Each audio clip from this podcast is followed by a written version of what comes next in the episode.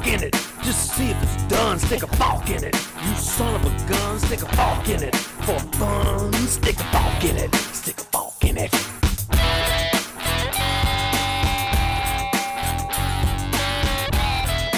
Hello, Forkers. Esto es Soft Fork It, un podcast que es padrino de flora, fauna y otras vainas.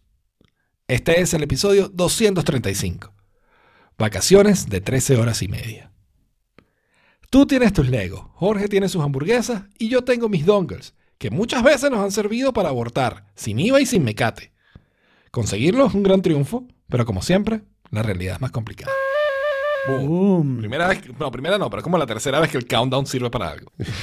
No, muchas veces ha servido para abortar, definitivamente. Ah, Jaime, cuéntame, ah, cierto, sí. Hay yo, versiones de. Roga Amiba para, para. Hay para versiones, Sonoma. sorry. tenía que- Es que, es que Alfredo soltó una joyita de título, sorry. Este, Lo que no hay es Sonoma. lo que no hay es Sonoma, pero bueno, no sé, depende a quién le pregunte. Pero hay ciertos rebeldes que se fueron por Sonoma porque son un desastre. Este, claro. Pero hay versiones de Roga Amiga para Sonoma. O sea, básicamente todas las personas que tienen Sonoma, que tienen alguna aplicación de Roga Amiga, como nosotros, de o, Audio WebJack, Audio Hijack, y tienen Sonoma instalado, pueden usarlo si la tienen legalmente. Eh, Eso, sí, eso es lo más importante. Si tienen una licencia que hayan comprado en la página de Rogamiva, entonces tienen versiones que dicen tener initial support para Ujú. macOS Sonoma. Así no haya salido, sino que sale la semana que viene. sin embargo, ese el Initial sistema Support dice que no tienen known issues. O sea, ¿sabes? Más allá de que Es no tienen todavía features nuevos o cosas tal, digamos, preparadas para Sonoma, implica que igual no debería haber problemas. O no, no tienen problemas. Pero no se sienten muy confiados porque dicen initial support, ¿no? Claro. Pero una pregunta, yo hice las actualizaciones hoy. ¿Eso quiere decir que mi Sound Source también está initial support Correcto. para porque? SoundSource fue el último, de hecho. SoundSource sacó las actualizaciones la semana Claro, pasada. por eso te decía, yo la última vez que leí una página decía que SoundSource no, pero hoy vi que había un update de SoundSource, me imaginé era, pero no iba, o sea, no estaba tan involucrado como para leer las notas, nada por el estilo. Dale el update y ya, chico. No, no, no. Ya, sí, efectivamente. Ya todas las aplicaciones de Rogamiva tienen soporte inicial para Sonoma. Exacto. Y como yo la semana pasada, después del evento, cuando lanzaron los RC, eh, que me di cuenta que también lanzaron el RC de Sonoma, porque lo van a lanzar en el final en septiembre, en vez de mes octubre. antes. Claro, de lo normal. Entonces yo dije, bueno, el RC ya es el que es. Y además con la noticia que voy a dar eh, dentro de un rato, más todavía, porque ya esta computadora no va a estar en uso de producción, sino en uso recreativo únicamente. Jorge, esto es producción. Estamos produciendo. Lo que nos lleva al siguiente punto del follow-up, que en este momento estoy grabando en Audacity, porque como no tengo una licencia de audio webjack, entonces no puedo tener todavía, o sea, mis amigos de TNT y no los del canal de, televisión, no han hecho su trabajo con los productos de Rock Amigo. Y no lo tienen que hacer hasta que no salga Sonoma, ¿no? Recuérdame, ¿en qué Mm, no computadora sé. estás grabando tú? Mac Studio, La única ¿cuál que tiene. ¿Que tiene, un computadora? moni- que tiene cuál monitor? un estudio display, ¿Y tú pretendes comprarte el año que viene qué producto? Vision Pro. eh, sí, ¿Y la licencia de, de, de, de Audio Hijack? Ah, es ah, muy no, cara, no. Jorge, es muy cara. Sí, Es sí. distinto, es distinto, porque, porque es un problema de budget. El budget para Jorge de hardware Es como 100 mil dólares al año. No, 100 mil dólares al año. No, no creo que gaste más de 100 mil al año. ¿ok? El, el, el, el budget para software, yo lo he calculado como cerca de 16 dólares 50. Yo- yo al yo creo que es al distinto. año, sí, sí. Al año, al año. Yo creo que es distinto. Jorge, sin problema, puede pagar cualquier software que quiera. Pero hay un thrill, hay una felicidad, hay, un, hay, un, hay una dos release de dopamina en conseguirlo pirateado, e instalarlo y que funcione. Oye, a mí Que, eso, que, que vale más que lo que cuesta el software. Yo te yo te lo fondo. compro. Yo eso te lo compro, pero solo con las compañías que son chimbas. Con Adobe seguro, por ejemplo. Es súper pana. Pero, por ejemplo, conseguir Photoshop cada vez es más difícil, entiendo. Sí. ¿no? Pero, o sea, que conseguir el más nuevo. Entonces, conseguirlo, ah, eso, eso es un gran triunfo. Pero No, en realidad no es más difícil. señala que estoy equivocado. Sí, sí.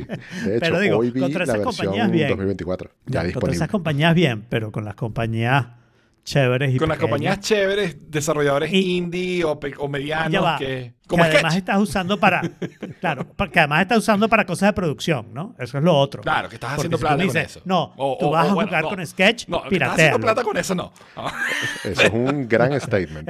Producción, Jaime, no Producción, dijimos, exacto. no dijimos. Que estás creando no contenido dijimos- profesional con eso. Si eso paga o no, eso ya es tu problema. Exacto, Pero exacto. Claro, no, el, el fondo de todo esto es que a mí me da dolor pagar 80 dólares que cuesta la licencia de audio WebJack por algo que utilizo una vez a la semana. No me da dolor pagar por una Mac Studio eh, 2.000 dólares que la uso todos los días, 12 horas al día, o por un iPhone, o por unos Vision Pro que seguramente los voy a tener encima mucho rato. En- Entonces Bueno. es como, De dos horas por vez, ¿no? eh, sí, bueno, o, o con un cable USB-C suficientemente largo que, que llega hasta el sofá.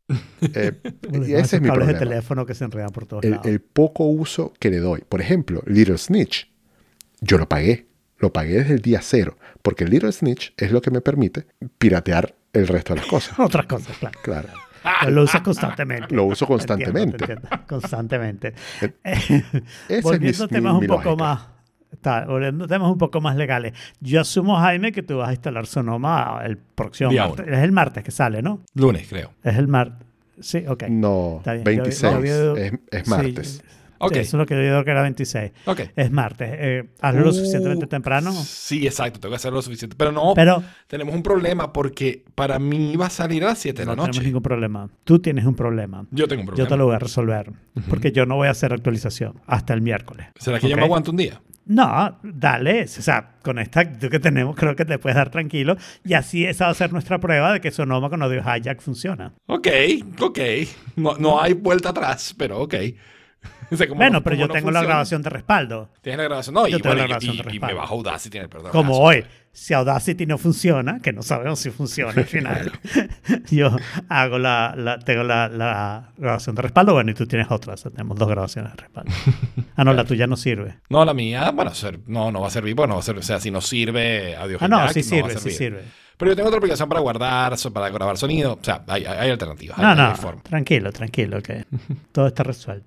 Así como Chrome resolvió el gran problema que nos hizo en algún momento pensar eh, mirar hacia los lados. 80% de la razón por la que yo me cambié a Safari era porque no tenía mis iCloud passwords ahí. Ajá. Y ahora, finalmente, sí están. Este, a partir de ahora, Google Chrome puede, este, guarda, por lo que entiendo, guarda también los passwords en el keychain.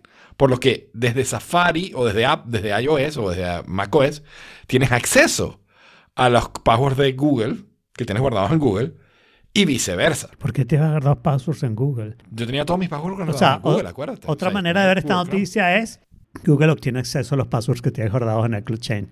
Ah, el Keychain. No usen Chrome, please. Claro. No usen Chrome. Ese es el mensaje de fondo y correcto. Es maligno. Pero esto es igual No, sigue ahora siendo una noticia, maligno, que ahora sí se te puede. enteraste, ¿no?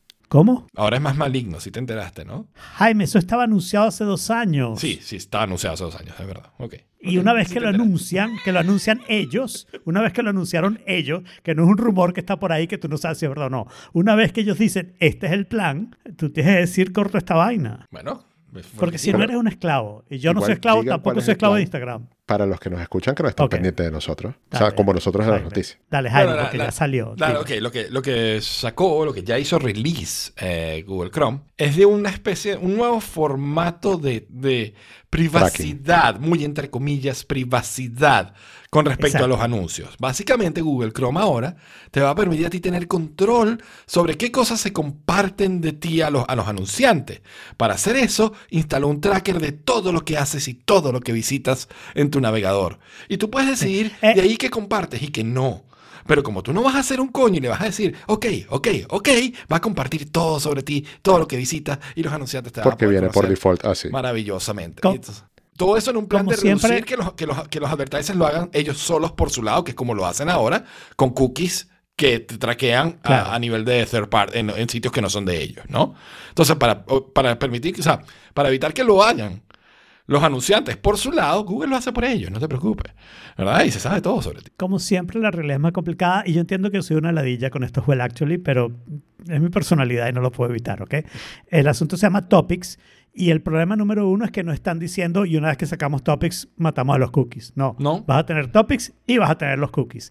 Los topics lo que hace es ver qué páginas visitas y con bastante buena privacidad, presumiblemente, eh, van a darle información sobre las páginas que estás visitando a las otras páginas que visitas. Entonces, lo que estás dando es información sobre tópicos de tu interés y tú vas a tener una manera tanto de editar los tópicos de tu interés como decirle, mira, no hagas eso y dame mi advertisement sin saber nada de mí, ¿no? En lo posible. Al menos esa es la teoría, ¿no?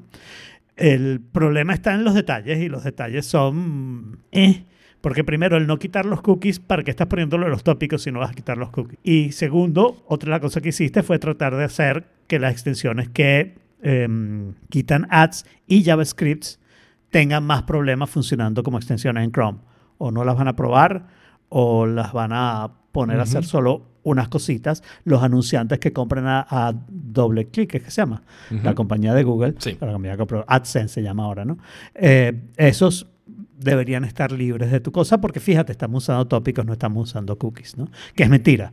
Entonces, todo el asunto es bastante... Sí, eso de, Chimbo. de por qué tienen todavía cookies eh, si tienen tópicos es porque las cookies todavía no están prohibidas del todo. Eso es algo que se viene y Ajá. ya están preparándose con los tópicos para eso. ¿Y, ¿Y por qué no sacas los tópicos en ese momento? Porque tienes que sacar los tópicos de ahora, porque la, relación, sí, pero la relación entre los tópicos y los cookies es mortal, ¿ok? Ah, bueno, claro. Porque te voy a asociar los tópicos de tu interés con quién eres tú. Eso- Sí, esa sí, es la razón por la que claro. lo sacan ahora al final, ¿no? Y además de eso, ya que estamos criticando a Google, si se te rompe la, pa- la pantalla de tu Google Watch, Google te va a contestar que no te lo reparan. En vez de hacerlo obvio, darte un precio muy caro, ellos te van a decir, no te lo vamos a reparar. Ok, me- déjame comprarme otro Google Watch Pixel. Ok, thank you for They sharing. rock. They rock. They Random rock. plug. Muy bien. Hablando de Google y, y lo chimbo. Y bueno, Muy también bien. salió la noticia de que el- los AirPods Pro 2 con el apellido que de cajita USB-C eh, tienen con unos hidden features. O sea, no tan hidden porque los anunciaron ellos mismos, pero que no Pero los dijeron en, Yo en te el tengo que interrumpir inmediatamente porque tengo una queja muy, muy grande. A ver, Ese no es el link. No. what? El link es al artículo estúpido de la semana. What? Y no lo puse yo. Ah, No habla de AirPods, habla de EarPods. Earpods. A la vaina. Y lo que te dice es que los AirPods son lossless. Que de cajón que los AirPods son lossless. Porque son un de cablecito. Gracias. De cajón que son lossless. Ok. Pero bueno, entendiendo que Jorge puso ese artículo para tratar de hablar de la otra cosa, sigue hablando de la otra cosa Exacto. ahora. Ya Yo solo quiero decir que Ya yo que- solo quiero decir que el link no tiene nada el que link ver no con tiene eso. nada que ver, exacto. El link es con una noticia completamente distinta, pero bien, dale para adelante. Dale, sí, sí, bueno. Bueno, eh, no me había dado cuenta que el link era de los EarPods, y es verdad, es de los EarPods. Pero la verdadera noticia es que los AirPods Pro 2 con, con la cajita USB-C tienen también lossless cuan- solo exclusivamente cuando están conectados al Vision Pro. Yo tengo una teoría de por qué. A ver, Eh, la, ¿Cómo se llama? La ley de Maxwell. ¿eh? La cara de Alfredo. Este, ¿Cuál es la ley que dice que la, la- la onda electromagnética pierde eh, su potencia eh, exponencialmente a medida que se aleja de, de la fuente? Eh, ¿Tú crees que es por eso? No, no puede ser Yo, por eso. o sea, bueno, o sea, es Bluetooth, ¿verdad? Y Bluetooth, o sea, sigue con protocolo Bluetooth, pero estás tan cerca de la fuente que lo emite que entonces puedes pasar suficiente ancho de banda porque no estás a full Nah. señal. Yo en realidad lo que creo, me parece que lo hicieron muy desordenado. Ah, Vamos a criticar a Apple también. Terrible, Es mejor que Google, vamos a decir eso positivo. sin duda. Pero me parece que lo hicieron muy desordenado porque esto debe haber sido un cambio solamente USB-C. ¿Ok? Y el anuncio, en cambio, es que no, que lo- los AirPods adentro son distintos. Tienen mejor protección contra el polvo también. La caja. sí. Eh, la caja. Pero con esto del lossless, la caja debe estar comprometida con los AirPods de alguna manera, ¿no? Porque la caja también tú la puedes mandar señales y que te avise, ¿no? Tiene ruiditos y no sé qué. O sea, yo no estoy claro, esto es uno de los experimentos que me encantaría hacer, pero es muy caro. Si tú puedes agarrar unos AirPods normales, meterlos en esa caja y, y seguirlos usando Yo creo que sí. ad infinitum y viceversa. Eso me gustaría saberlo, ¿no? Eh, y, y no lo sé. Eh, tienen lossless, yo creo que esto lo quieren hacer, es un feature del Vision Pro para disimular que el Vision Pro tiene un problema si vives con alguien, ¿no? Que es que vas a hacer ruido. de una manera que probablemente es relativamente desagradable, porque cuando tienes prendida la televisión, tienes prendida la televisión, ¿no? Pero aquí estás viendo esto y está saliendo algo sonido bajito, que probablemente es más molesto que el sonido normal de la televisión. Y al parecer es difícil usar eh, headphones. Cualquier headphone Bluetooth debería funcionar con el Vision Pro, pero es difícil usar headphones, headphones. Claro. Entonces tienes que usar in-ears. Entonces están diciendo, bueno, estos in-ears además son mejores y yo apostaría que si no es el año que viene, es el siguiente, eh, con eh, tu iPhone también vas a tener lossless por Bluetooth. Es un problema de procesador más que nada. Si es ¿Tú así, o sea, yo creo Sí. que es O ley sea, de lo- Maxwell, pero lo sabremos cuando Eso lo es algo, digamos, eso es algo que todo el mundo ha querido hacer. e inclusive Samsung lo anunció, pero era una mentira descarada, ¿ok? Pero la gente se lo comió y salió una cantidad de artículos diciendo que los Samsung con los Buds 2 Pro, si tenías un Samsung Galaxy S23 o 24, no me acuerdo, 23 el del año pasado, eh, eso tenía lossless. Y no es verdad, no tiene lossless. Tiene un bitrate más, más grande, pero no llega a ser lossless. O sea, todavía se queda corto, ¿no?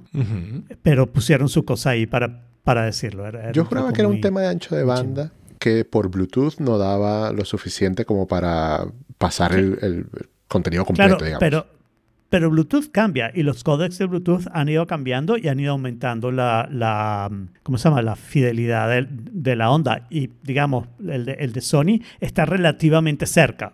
O sea, no está ahí, pero está relativamente cerca. El problema aquí con Lossless es que acercarte no vale mucho, ¿no? Porque ¿qué vas a hacer? O sea, vas a tener toda una librería de canciones que son casi lossless, eso no lo tienes, ¿no? Entonces tú, tienes que llegar a- al menos a calidad de CD para, para lanzar la noticia bien, ¿no? Para, para usar los servicios que usas de música, O sea, Sí, bueno. creo en, yo. en resumen, si quieren escuchar con sus AirPods música en calidad de CD, tienen que tener un aparatote montado en los, en los ojos. Sí. ¿Cómo? O, o después escuchar música no con los AirPods en calidad de CD. Con unos simples. AirPods lossless. Sí. Sí, pero, pero no se compren los AirPods. Yo quiero decirlo, yo quiero decirlo muy claro, no se compren los AirPods por 8 dólares más se compren los Moondrop 2 en Amazon. Perdón, no, los Moondrop 2 son normales. Es el Moondrop Spark, no Quark, Moondrop Quark DSP. Todos los otros también son headphones, pero esos son los que necesitan. Moondrop Quark DSP cuestan 28 dólares. Tienen un USB-C, también son lossless porque todo lo que tiene cablecito es lossless, excepto los AirPods Max. Los AirPods Max, correcto. Claro. Sí. Que el cablecito es lossless, ¿ok? Pero lo que pasa es que es solo para cargar. lossless. No, no, no, yo- no, no, tú tienes un cablecito Ah, que pa- puedes enchufar audio, a... Pero no pasa lossless. Tiene, tiene, hay un cable que es de, de Lightning a audio y ese cable es lossless. El problema es que como eh, el que ellos quieren usar el mismo DSP, ¿ok? El, el headphone lo convierte a 320 AC Claro. para usar exactamente el mismo DSP. Y en realidad, si te pones a pensar, tiene algo de sentido, ¿no? Porque te suene siempre igual. Los headphones te, te suenan siempre igual. Lo que pasa es que si sabes algo, tú prefieres que suenen mejor cuando puedes. Cuando ¿no? puede sonar mejor que suene Sí. mejor. Sí.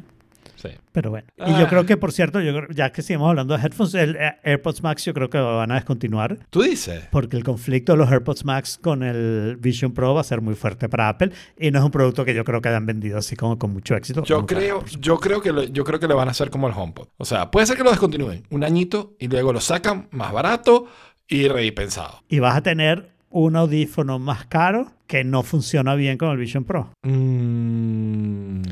Ya ellos tienen los Beats Studio Pro. Por ejemplo, un- no, Como pero para- una, de las, una de las cosas que pudieran hacer es resolver eso.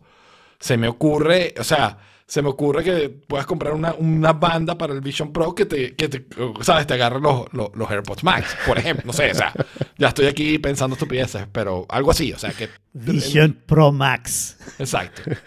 El nombre ya lo han usado, así que lo pueden usar. Y Los Vision a- Pro Max son unos Vision Pro con unos adaptadores que tienen los AirPods Claro. Max. Y los puedes usar los dos. Exacto. Genial. genial. There you go. Vision Apple Pro Max, llámanos, ¿viste? nos debes plata. Idea millón de dólares. Dirección de producto de Apple. Para Aquí Apple. somos, ¿qué? ¿Cómo es que se llaman los, los directores de producto de Apple? Pendejo. No, Direct Response, DRIs. Direct Responsible Individual. Ah. no son Product Managers, son DRIs. Sí son product managers, lo que pasa que... Lo mismo que digo la pasada. Correcto. Oigan todos los episodios de Forket, hay uno que habla de eso. Exacto. Eh, y hay millones que hablan de esto, pero me parece tristemente cierta la predicción, ¿no? Eh, The Golden Age of TV, que lo vivimos todos, ya se está acabando y yo over. creo que, este, que la huelga lo, lo va a acabar mucho más rápidamente. Y ya tenemos, por ejemplo, el presidente de mm, Discovery, que es quien hace HBO Max, que ahora se llama Max, no AirPods Max. HBO Max, ¿por qué? ¿Por qué no repetir los nombres de otra gente? No, solo más. Eh, diciendo, diciendo que eso fue un error, que regalaron una cantidad de contenido, tú sabes, súper barato y que eso tenía que cambiar y que la gente tenía que pagar con el contenido. No para pagarle a los actores y los escritores, se los dejo claro, ¿no? No, no, no, Solo para pagar el contenido. O sea, no, no, estamos, hablando, estamos hablando de una cosa comercial, no una- ninguna revolución. Ay, Dios mío. Este, y lo peor es que Pero, se acabó y se acabó abruptamente, ¿no? Porque la realidad es que todavía estamos recibiendo o disfrutando el coletaje de lo que quedaba, pero con esta huelga de actores, va- durante, durante los próximos dos, tres años, no vamos a tener buen contenido. Y cuando vuelva, seguramente las condiciones serán muy distintas. Y probablemente la- los productos sean de menor calidad, ¿no? A menos que... o más caro. Y haya que pagar individualmente, seguro, ¿no? Hay algo, hay algo que es curioso. Sí, hay habrá que pagar individualmente, probablemente. Hay algo que es curioso. Yo estuve viendo un poquito sobre la huelga de actores, o sea, noticias, ¿no? cosas, novedades recientes. Y dicen que hay varias empresas dentro de las, digamos, de las, de las que producen contenido que sí están dispuestos a negociar, que sí están dispuestos a aceptar las, las condiciones. Bueno, hay unos que lo han hecho ya. Hay, u- A24 lo hizo, por ejemplo. Se, se- llama, se llama el interim deal, ¿no? Porque el- ellos quieren que el deal sea con todos los que producen contenido. Pero están diciendo, si tú firmas este deal, mientras tanto te dejamos producir contenido. Y entonces muchas, muchas empresas han Pero al parecer hay como dos o tres que están trancando el juego. O sea, porque lo- lo- los productores todos andan con, con un solo Sí. bloque. Eso tiene, el bloque tiene un nombre que no me acuerdo. Y son Exacto. dos o tres que están trancando el guau. juego. Este, y Mm. eh, están im- impidiendo que los demás quieran, o sea, si, si, ¿sabes? si estén dispuestos a o si negocien, pues, ¿no? O sea Sí. que es, es muy triste. Es muy Sí, triste bueno. lo que está pasando. A ver, nadie puede negociar individualmente. Lo que Por puedes eso. es firmar este interim deal y entonces los puedes sacar mientras se termina la negociación. Pero al final tú tienes que tener el mismo trato que tengan los demás. Lo cual es burda comunista. Sí, es burda de comunista. O sea, ahí es donde está. O sea, Burda. básicamente estás haciendo que tus competidores te jodan. Pero eso es uno de los problemas de, la- de los unions, ¿no? Si tú tienes un union que trabaja para distintas compañías, tú quieres que sea unificado para todas las compañías, ¿no? Sí, o sea, pero es que ahí es comunismo contra comunismo, de alguna forma, ¿no? Porque es el sindicato contra la unión de, de estas empresas, ¿no? No digo, Dos pero, instituciones pero es el muy comunistas sindicato el que lo dos. exige. Luchando por intereses. Cuando Pero- se lo dejaran al libre mercado Claro. y cada empresa y cada actor resuelve su peo, Pero- vamos a ver qué pasa. Pero el- United, eh, o sea, el sindicato no permitiría eso, porque la fuerza del sindicato es tener la cantidad de trabajadores. Digo, ahora hay otra huelga aquí, ya no tenemos eh, el Golden Age of TV, el Golden Age of Cars fue hace mucho tiempo, ¿ok? Pero ahora parece que no vamos a tener ni, ni Silver Age of Cars ni Copper Age of Cars. Hay una huelga de trabajadores eh, automotrices aquí en Estados Unidos y claro, esos mismos trabajadores trabajan para General Motors, para Ford y para Chrysler, son los tres grandes aquí en Estados Unidos. Eh, y no quieren un trato distinto en cada empresa, quieren luchar por el mismo trato. Entonces, aunque- las compañías, aunque no se pongan de acuerdo, el otro lado está perfectamente de acuerdo que eso es lo que van a negociar, ¿no? Claro. Pero bueno, Me pregunto si comunismo contra comunismo será positivo. O sea, así como menos por menos más. menos O por sea, menos más. aplicará la misma ley, ley no ha ocurrido- matemática. no, no ha ocurrido nunca. No, no sé, Rusia no se peleó con China nunca, ¿no? Este, Pero, o sea, medio peliadito, pero. sí, pero nada no, grave. nunca. Claro, pero, o sea, si, si dos comunistas se pelean y los dos salen perdiendo, o sea, o pierde algo cada uno, es positivo en el net. Sí, sí, sí. El, net será una ganancia. No, pero fíjate, Pero en- no pasa, Esto es un buen son muy ejemplo. internacionalistas. Este, este es un buen ejemplo. Aquí no, aquí estamos sin contenido. Nadie está produciendo televisión. Claro. Porque dos claro. comunistas no quieren, no, no terminan de negociar. no, Bueno, salimos todos peor, creo. O Muy sea, bien. menos por menos, doble menos. En el caso del comunismo. Así de malo es el comunismo. Que ni las leyes matemáticas se cumplen. Mira, y hablamos, háblanos entonces de capitalismo. Hablemos de capitalismo. Yo estoy muy Por contento favor. porque eh, por varias cosas. O sea, bueno, vamos, hablemos de, la- de las órdenes y preórdenes que hicimos de productos que compramos o no compramos eh, para de Apple Sí. esta semana. ¿No? Eh, por mi parte, yo estoy contento. Estoy contento porque aquí hubo reducción sustancial de precios. ¿Ok? Lo cual es grandísimo. O sea, es increíble. El iPhone, que, o sea, yo compré un iPhone 15 Pro Max azul titanio, ¿ok? Eh, Ok. De 256, porque yo siempre he comprado de 256, pero además ahora es el más pequeño que viene. Ahora es el base, claro. Ahora es el base. Pero entonces aquí lo dejaron al precio del base. O sea, aquí el mío, el 14 Pro Max, que todavía tengo en la mano, ¿ok? Me costó 1.599 euros, ¿ok? Una barbaridad de plata, claro. Ajá. Barato. Ajá. Y ahora está al precio que estaba el Pro Max de 128. Está en 1.469 euros. Entonces estamos Pero hablando eso debe ser un rollo de, de euros, ¿no? eso. Claro, de imagino que euro la conversión que ha estado mejor este Sí, año. totalmente. Sí. ¿Ok? Entonces, por consecuencia, pues, lo que yo nunca había visto, porque yo siempre había visto a Apple subir precios, pero nunca bajarlos. Claro. ¿No? Pero esta vez los bajaron. Entonces, Sí. eso Tal me vez hizo... sintieron un... Yo voy a... Yo apliqué de- Girl Math, ¿ok? Y en el Girl Math, Que no la deberías llamar así, tú sabes. yo sé que me parece horrible, pero ellas mismas le pusieron ese nombre. ¿Ok? Sí, pero no lo uses tú. Eso es como el, el N-word. Ok, entonces- Ellos lo pueden usar, pero nosotros no. Ok, Don Math, Don Math, Jaime Math. Jaime Math. Yo apliqué Jaime Math. ¿Ok? Y básicamente me pagaron por comprar el iPhone. ¿Ok? Porque fíjate, yo tenía 600 euros en tarjetas, en gift cards que me habían, que del año pasado, todo el rollo cuando yo cambié el teléfono y demás. ¿Ok? Me dan así como 800 euros por el mío. Y además de eso, es posible, vamos a tratar, creo que al final no se va a poder, pero igual había la posibilidad de que Saraí, que está ahorita de autónomo aquí, le pudieran devolver el IVA. ¿Ok? Entonces, técnicamente, si eso se da así completo, básicamente salgo ganando 100 dólares por cambiar el teléfono. So, you know, Jaime Math, me pagan por Tiene comprarlo. sentido. Lo que puedes hacer es cambiarte a un tera y te sale gratis. Me sale gratis, exacto. claro. Ay. Entonces, bueno, pero eh, pedí ese, tuvimos suerte, bueno, suerte, suerte y experiencia, ¿ok? Porque aquí estábamos, esto es peor que el concierto de Taylor Swift. Aquí estábamos Sí. conectados con todas las computadoras, con todas las cosas, con todos los iPhones, todos conectados, todos listos, recargando, recargando, recargando, recargando, ¿ok? Este, por todos lados hasta que saliera, ¿ok? Entonces, este, ay, verdad, yo te iba a regalar un gift card. Bueno, hablamos después de eso. Es que, sorry, Sari está en el chat diciéndole, pero yo le había dicho, yo te doy uno de mis gift cards. Pero después cuando estaba lo del IVA, le dije, ah, bueno, no, si te vas a quedar con mi IVA, quédate conmigo y yo aprovecho mis gift cards, ¿ok? Y entonces hicimos eso, pero al final cuando habló con el contador, el contador le dijo, no, no, no, pero el IVA por esos dos teléfonos, por la forma que tú lo tienes, tal, no cuadra. Entonces se quedó, se quedó sin IVA y sin mecate. Entonces, a ver, después hablamos de eso. Eh, entonces, bueno, eh, volviendo al punto. Salió un poco más económico y bueno, estábamos aquí preparados, listos y logramos, con suerte, conseguir los dos teléfonos, tanto Sari como yo. Logramos 14 Pro, Ma- 15 Pro Max de los colores que queríamos. Yo quería azul y ella quería blanco. Entonces, el de ella llega un poquito más tarde, llega una semana más tarde, llega entre el 8 y 7, no sé qué cosa de octubre, porque esperamos son a que dos, el- más de dos semanas más tarde. Ah, ah, conseguiste, pero no para 22 de septiembre. Exacto, para 22 de Entonces septiembre solo el mío, porque, porque el de Sari se decidió después realmente. Como esperamos a que el contador nos dijera sí o no, sí, ta, ta, ta, y después lo pedimos. Ah. Entonces, eh, en, ese, en ese periodo, en ese periodo de espera de 15 minutos, Sí, dos sí, semanas sí. de retraso. ¿Ok? En mi caso, yo sí lo voy a buscar día 1, el, este este viernes. Y bueno, nada, el cambio dentro de, dentro de nada. Por otro lado, también vi que aquí bajaron el, el Watch Ultra. El Watch Ultra costaba aquí 999. ¿Ok? Y ahora está en 899. Entonces, pero no lo voy a comprar igual. Porque no es suficiente cambio. pero, pero bueno, está, o sea, está 100 euros más tentador. Pero no. no es suficiente. Bueno, es, a- antes de contarles mis desavenencias por- con, con el pre-order, eh, eso del- de lo que tú dices que Apple no habías visto ajustando, o por lo menos no para abajo, eh, más o menos está pasando algo parecido y raro aquí en Chile con el iCloud Plus.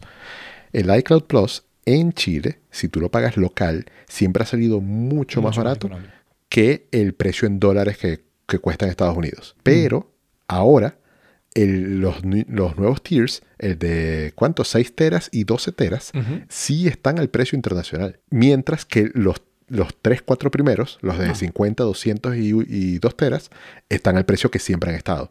Eso, solamente, sentido. pero solamente me hace pensar que en nada lo- los actualizan y los equiparan todos hacia arriba. No lo sé. O sea, puede ser. No, Puede no ser. estoy diciendo que no puede ser. Pero, pero la realidad con los precios es que tú tienes que tener un cierto control, ¿no? Si, si tú resulta que pones los precios en Chile del iCloud de 200 megas y el de, el de 2 teras al mismo precio de Estados Unidos, menos gente se te suscribe, al final ganas menos. Entonces de repente te conviene tener esos baratos. Llega un momento que tú dices, bueno, pero esto es nuevo, el que va a pagar 6 teras, ya está pagando burda porque tiene plata. Vamos a clavarlo, pues. El que quiere los 3 teras, los 6 teras, los 12 teras, es porque lo quiere de verdad, ¿no? Bueno, pero y fíjate lo puede algo. pagar, ¿no? Fíjate algo. Estás Dígame. eh, haciendo que el de 2 teras te cueste un quinto de lo que te cuesta el de 6 teras, ¿me entiendes? Claro. Está bien, está bien. Lo que pasa, lo que pasa es que el de 2 teras, tú lo hablas, es el que yo uso y es mucho. Yo, yo no tengo por qué Claro, cambiarme. exacto. O sea, yo, yo no tengo por qué cambiarme. El 2 teras es mucho. El problema en realidad es que hay una enorme gap entre 200 megas y 2 teras. Sí. Y la razón de eso debe ser costos. Que en realidad ponerte más eh, tiers ahí, ponerte uno de 500, uno de un tera y no sé qué, les sale más caro que simplemente mantener el de 2 teras y 10 dólares. ¿Ok? Claro. El de 2 teras y 10 dólares lo compra el que quiere 500. Lo Ajá, compra el que quiere un claro, tera. claro. Lo compra toda esa gente, ¿no? Le- lo- se lo podrías cobrar menos y pagarían menos. Y al final tú estás gastando más o menos lo mismo, ¿no? Porque el storage no lo estás usando si no lo usan. Claro. Claro. Uf. Bueno, y entonces, en, ah, dale, Jaime. Una, una última salve- salvedad que también está, que, que hizo más sweet el deal aquí en España. Eh, a mí me están dando mi trading casi co- como 800 euros, 800, creo que son 800 o 700 y tantote, ¿ok? Eh, por el iPhone Pro Max, el 14 Pro Max. En Estados Unidos, el 14 Pro Max es up to 650 dólares. Oh. O sea que. Pero Sí, sí. eso también tiene un asterisco. sí. ¿Cuál? ¿no? Que si te vas a las eh, carriers, a las compañías de, de móvil, consigues más. Ok, ok. Entonces, Bueno, eso es algo que están tratando de hacer este año. Aquí hay una gente Claro. que recicla el iPhone que te ofrecen por lo general más plata. ¿Ok? Claro, pero esta es tu compañía de teléfono. Claro, es menos- lo que te lo está más vendiendo. confiable. ¿no? Lo, lo que pasó el año pasado. El año pasado, ese trading de Apple estaba más o menos lo mismo. A mí me ofrecieron 800 por el 12, ¿no? Claro. Y yo creo que las compañías, los carriers, ha, ha habido como una cantidad de rumores. De hecho, había un rumor de que no ibas a poder comprar esto sin, sin asociarle un carrier. Eso no, terminó no siendo verdad, como muchos los rumores. Pero yo creo que aquí los carriers lo que están viendo es el que se está retrasando en comprar el nuevo iPhone, que pasa un año, pasan dos y no lo compra. Ese es uno que es muy susceptible de cambiarse, porque le hace una tremenda oferta por un, por un iPhone nuevo y de repente se cambia de compañía por eso. Entonces están diciendo, hazle la oferta tú. Ese, ese yo creo que es el razonamiento de la oferta absurda que yo recibí el año pasado, ¿no? Claro. Porque, atención, me compraron el 12 por 800 dólares. Sí, una- Y Apple está comprando el 14 Pro Max por 650. que- que 650, o sea, no tiene sentido, ¿no? Y yo creo que eso es lo que están haciendo. Esas ofertas las están haciendo puntualmente a la gente que a ellos les interesa. Ok, that makes sense. Sí. Bueno, y en historia, eh, contraria totalmente a Jaime, mi proceso de pre-order fue en realidad el primero que yo iba a tener en mi vida de usuario de Apple. Eh, porque yo nunca había considerado el, el traerlo por comparto mi maleta y tal, porque siempre me parecía como muy aparatoso y siempre esperaba que llegaran aquí. O en las dos o tres ocasiones que han coincidido mis viajes, lo he comprado en. Estados Unidos, o claro. Eh, por eso el tercer mundismo, como pongo ahí en las notas, eh, por, por nunca haber vivido en un país donde estas cosas salen el primer día. No te preocupes, Entonces- o sea, la experiencia de comprar es bien tercermundista anyway. ¿Ok? Porque la Sí, página sí. no carga, hay que recargar, pasan dado tres minutos, tal cosa. ¿Cuál es su cédula? Eh. Lo, lo dijo todo el mundo. Por eso. Con además el problema grave que tienes con, con las horas, ¿no? Ujú. Porque es una hora muy distinta tratar de hacer la compra en Miami a las 8 de la mañana que en California a las 5. Esa, Claro. esa era la Sí, hora, ¿no? a No me las 5 de la mañana en California, que era A las las 5 de la 9 mañana en la California, aquí. o sea, claro. Y son las 8 en el East Coast. El East Coast lo tiene mucho más fácil, ¿no? Sí. Entonces, fíjate, yo me enfrenté a esto por primera vez y yo es- esperaba, de hecho, había hecho la tarea.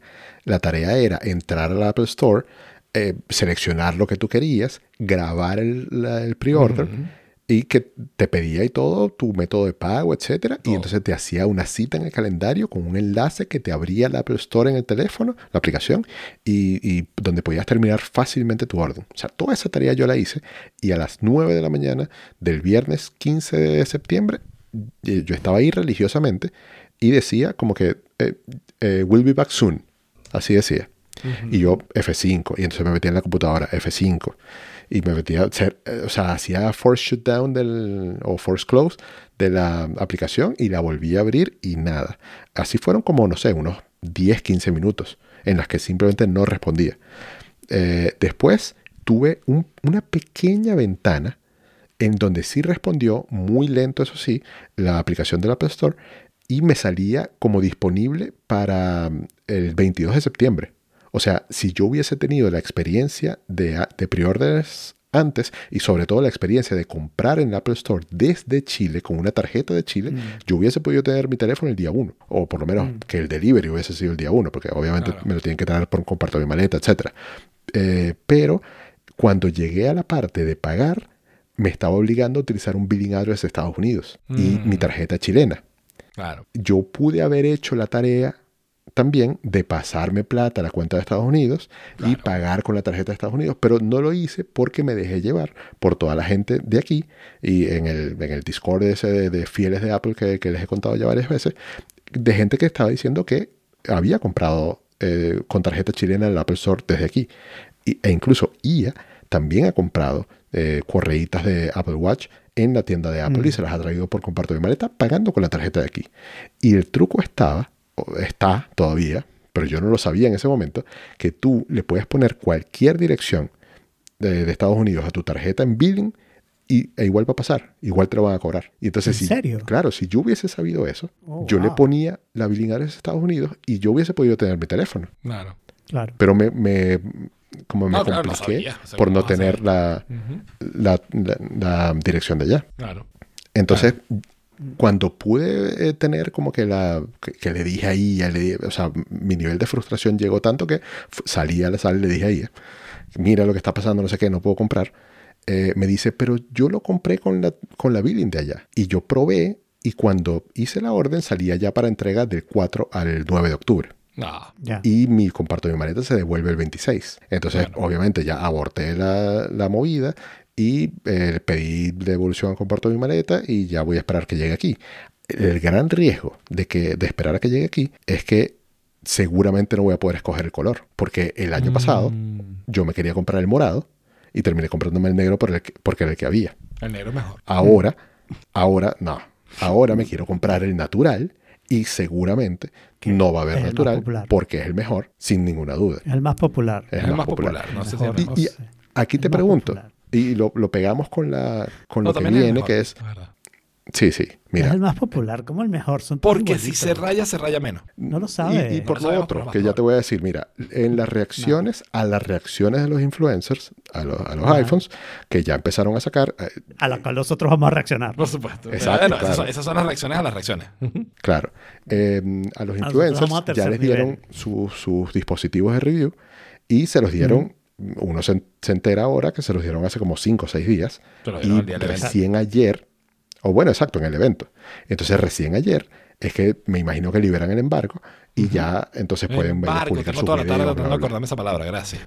Bueno, entonces eh, lo que me he dado cuenta y más me ha llamado la atención es, primero, que los iPhones 15 normales, el color se ve muy bonito en las fotos y en, ¿sabes? Como, eh, ¿What?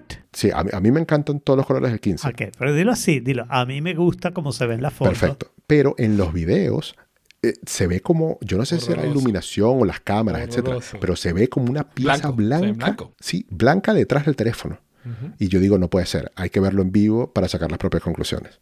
¿verdad? Pero lo otro que me llama la atención, y aquí es donde lo uno con lo que dice Jaime, es que, o sea, ¿qué piensas tú de las huellas en, en el outer ring del 15 Pro azul? No hay una toma de ningún influencer, The Verge, eh, el negrito Brownlee, Justin, todas las tomas que hicieron del teléfono tienen unas huellas asquerosas en los bordes. Asquerosísimas. ¿En O sea, serio? claro, Todas. pura grasa esa vaina. Entonces, eso pasa con este, ¿ok?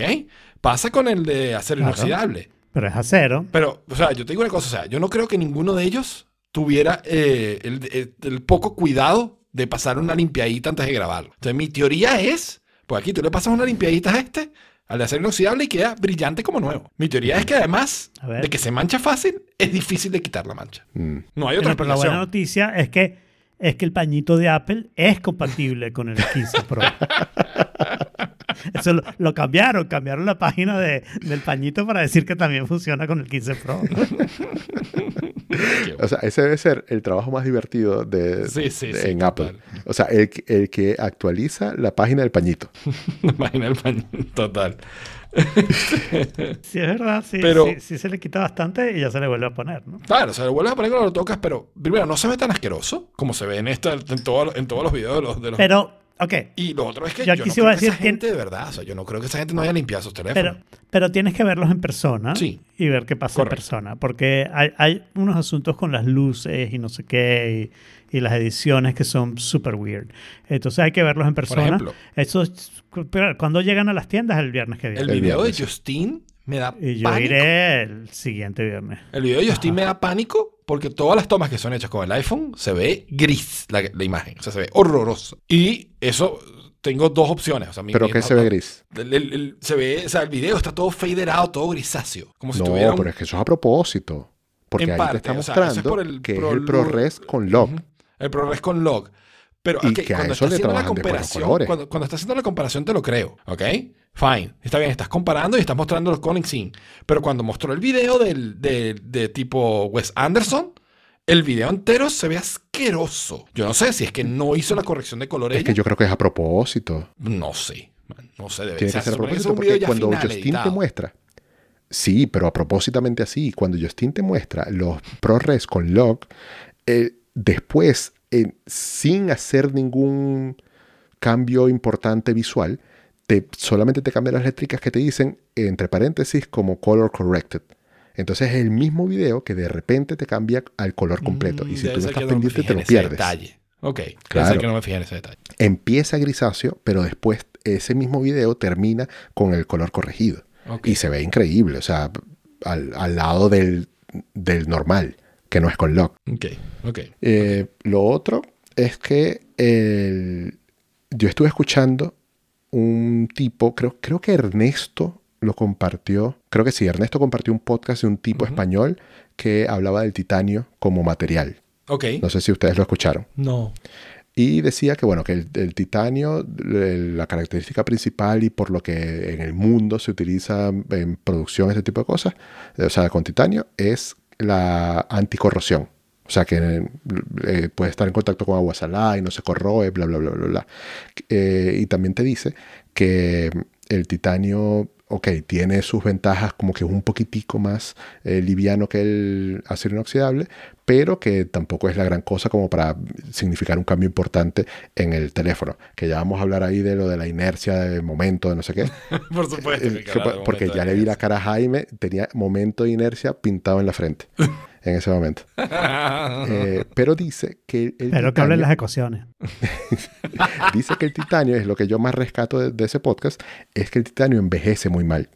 Y entonces como que me da como miedito también cómo What? va a estar eh, en un año. Él dice Pero- que, él, eh, o sea, su historia es que él sea, pasa- trabaja con titanio, Sí. que por trabajo en Arabia Saudita, no sé dónde, en procesos industriales, él ha visto titanio N cantidad de años. Y que Mm. eh, en un par de años los- las cosas que tienen titanio se ven horrorosas. Ok, pero primero, a ti no te importa un par de años, porque el año que viene lo vas a cambiar. Entonces, eh, te importa un año. Probablemente, probablemente. es problema el siguiente.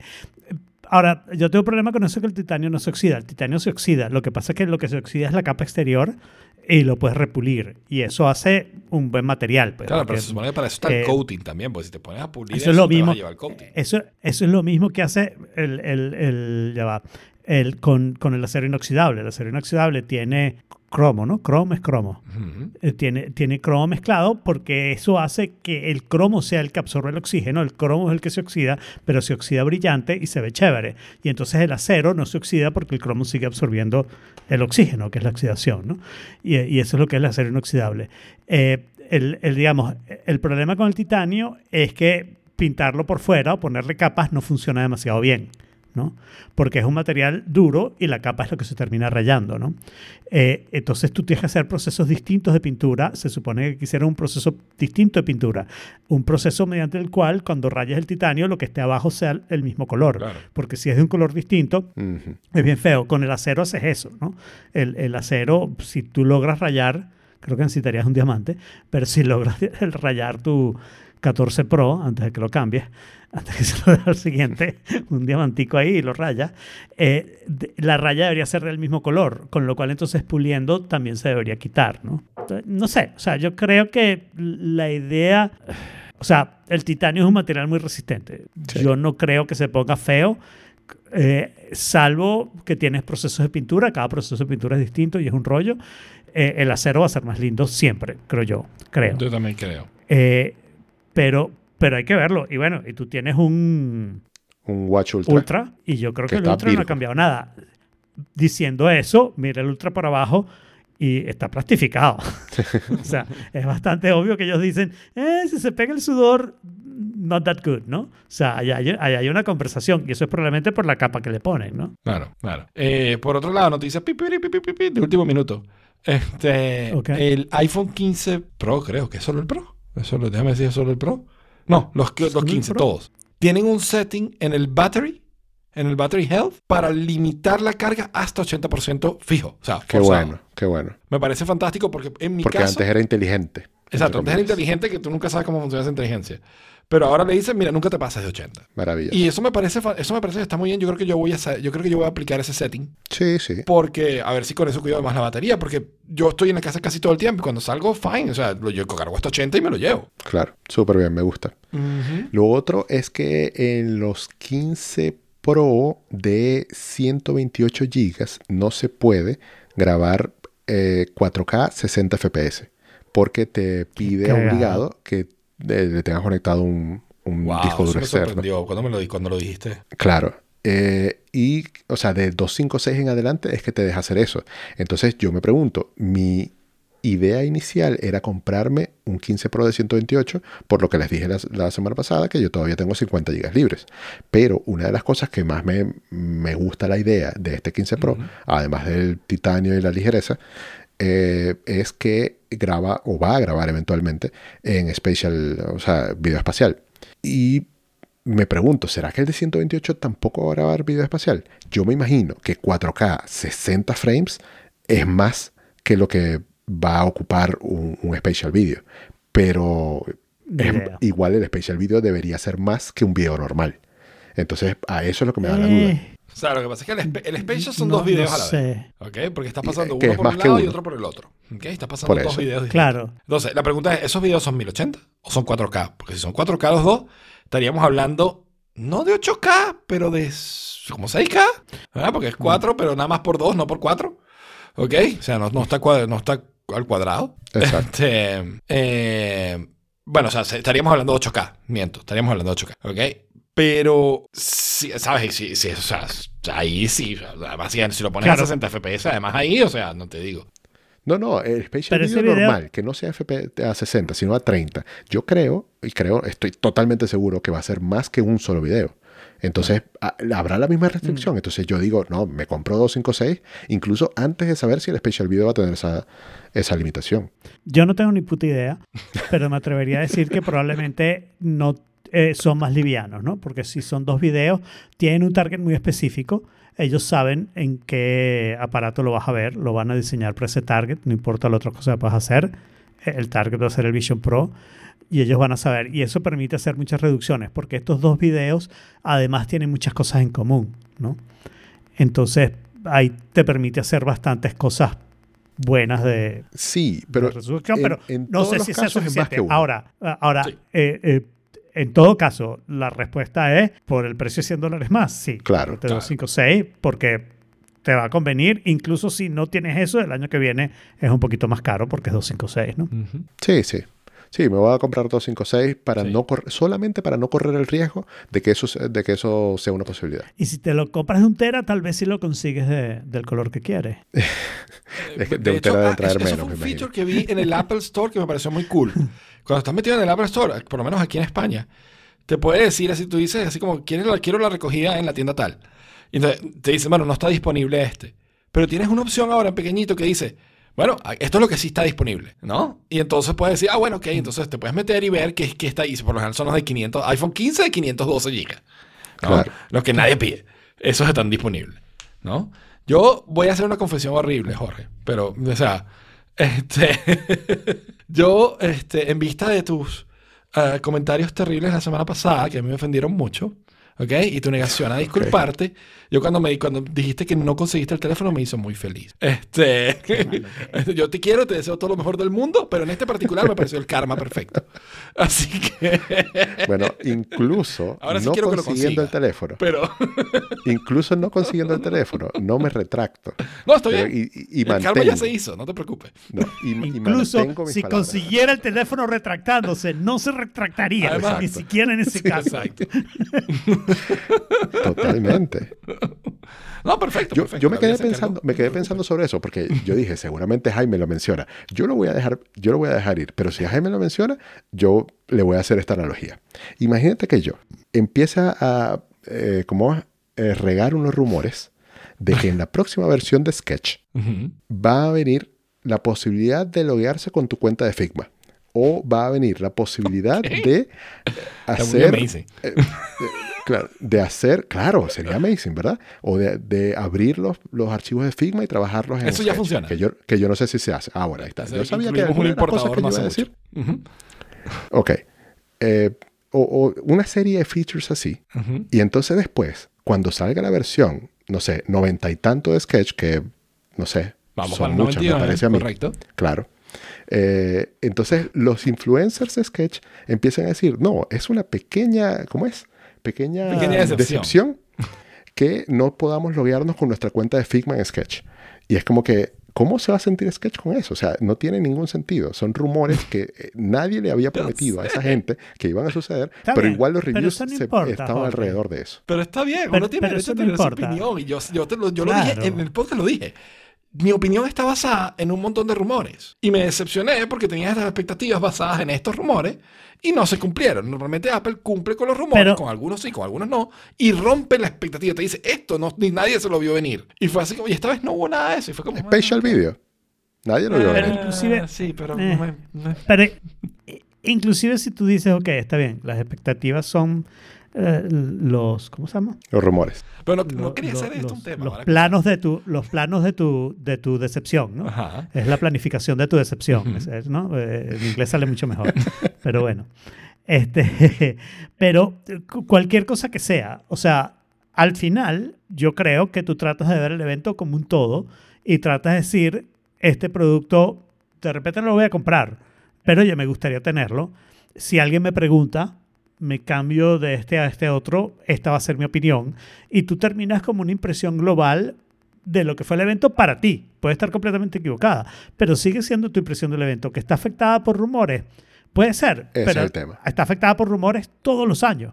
Y algunos años, Jaime, yo no, pero Jaime sale del evento súper contento Sí. y diciendo, oye, qué chévere, el año pasado el 15 Pro era una cosa que El, el- o sea, el 14. Yo no me lo iba a comprar.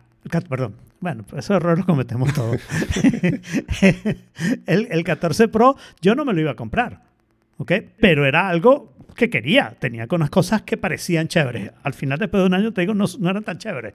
Pero en ese momento, en el momento que yo no lo tenía, el 14 Pro me pareció chévere. El evento me pareció chévere. Me pareció, yo vi el evento y la, mi única decepción del evento eran los, los no pro, los amateurs, ¿no? Me parecieron Los amateurs el año pasado chimbote, fueron ¿no? Como- muy decepcionantes, como, sin duda. como que eso, si alguien me hubiera dicho, tengo un 13, me compro el 14, ni de broma, tengo el 12, me compro el 14, eh, ¿cómo está tu pila? ¿No? O sea, no era, no era una cosa inmediata, mientras que si tú me decías, tengo un 13 Pro, tengo un 12 Pro, me compro el 14 Pro, claro, cómpratelo, está buenísimo. Claro. Claro. En, sí, antes de que yo lo tuviera. Después que lo tuviera, cambiaron las cosas un poquito.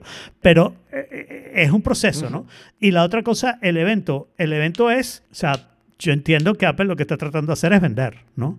Pero también está tratando de entretener. Y entonces, si en tu opinión no te gustó la peliculita, como película, ¿no? como, como acto teatral, lo que sea, no te gustó y, y quedaste medio decepcionado y tal vez ni siquiera puedes hacer el pinpoint de qué fue lo Claro. que no te gustó en la presentación. Yo puedo hacerlo varias veces, pero de repente ni puedes hacerlo.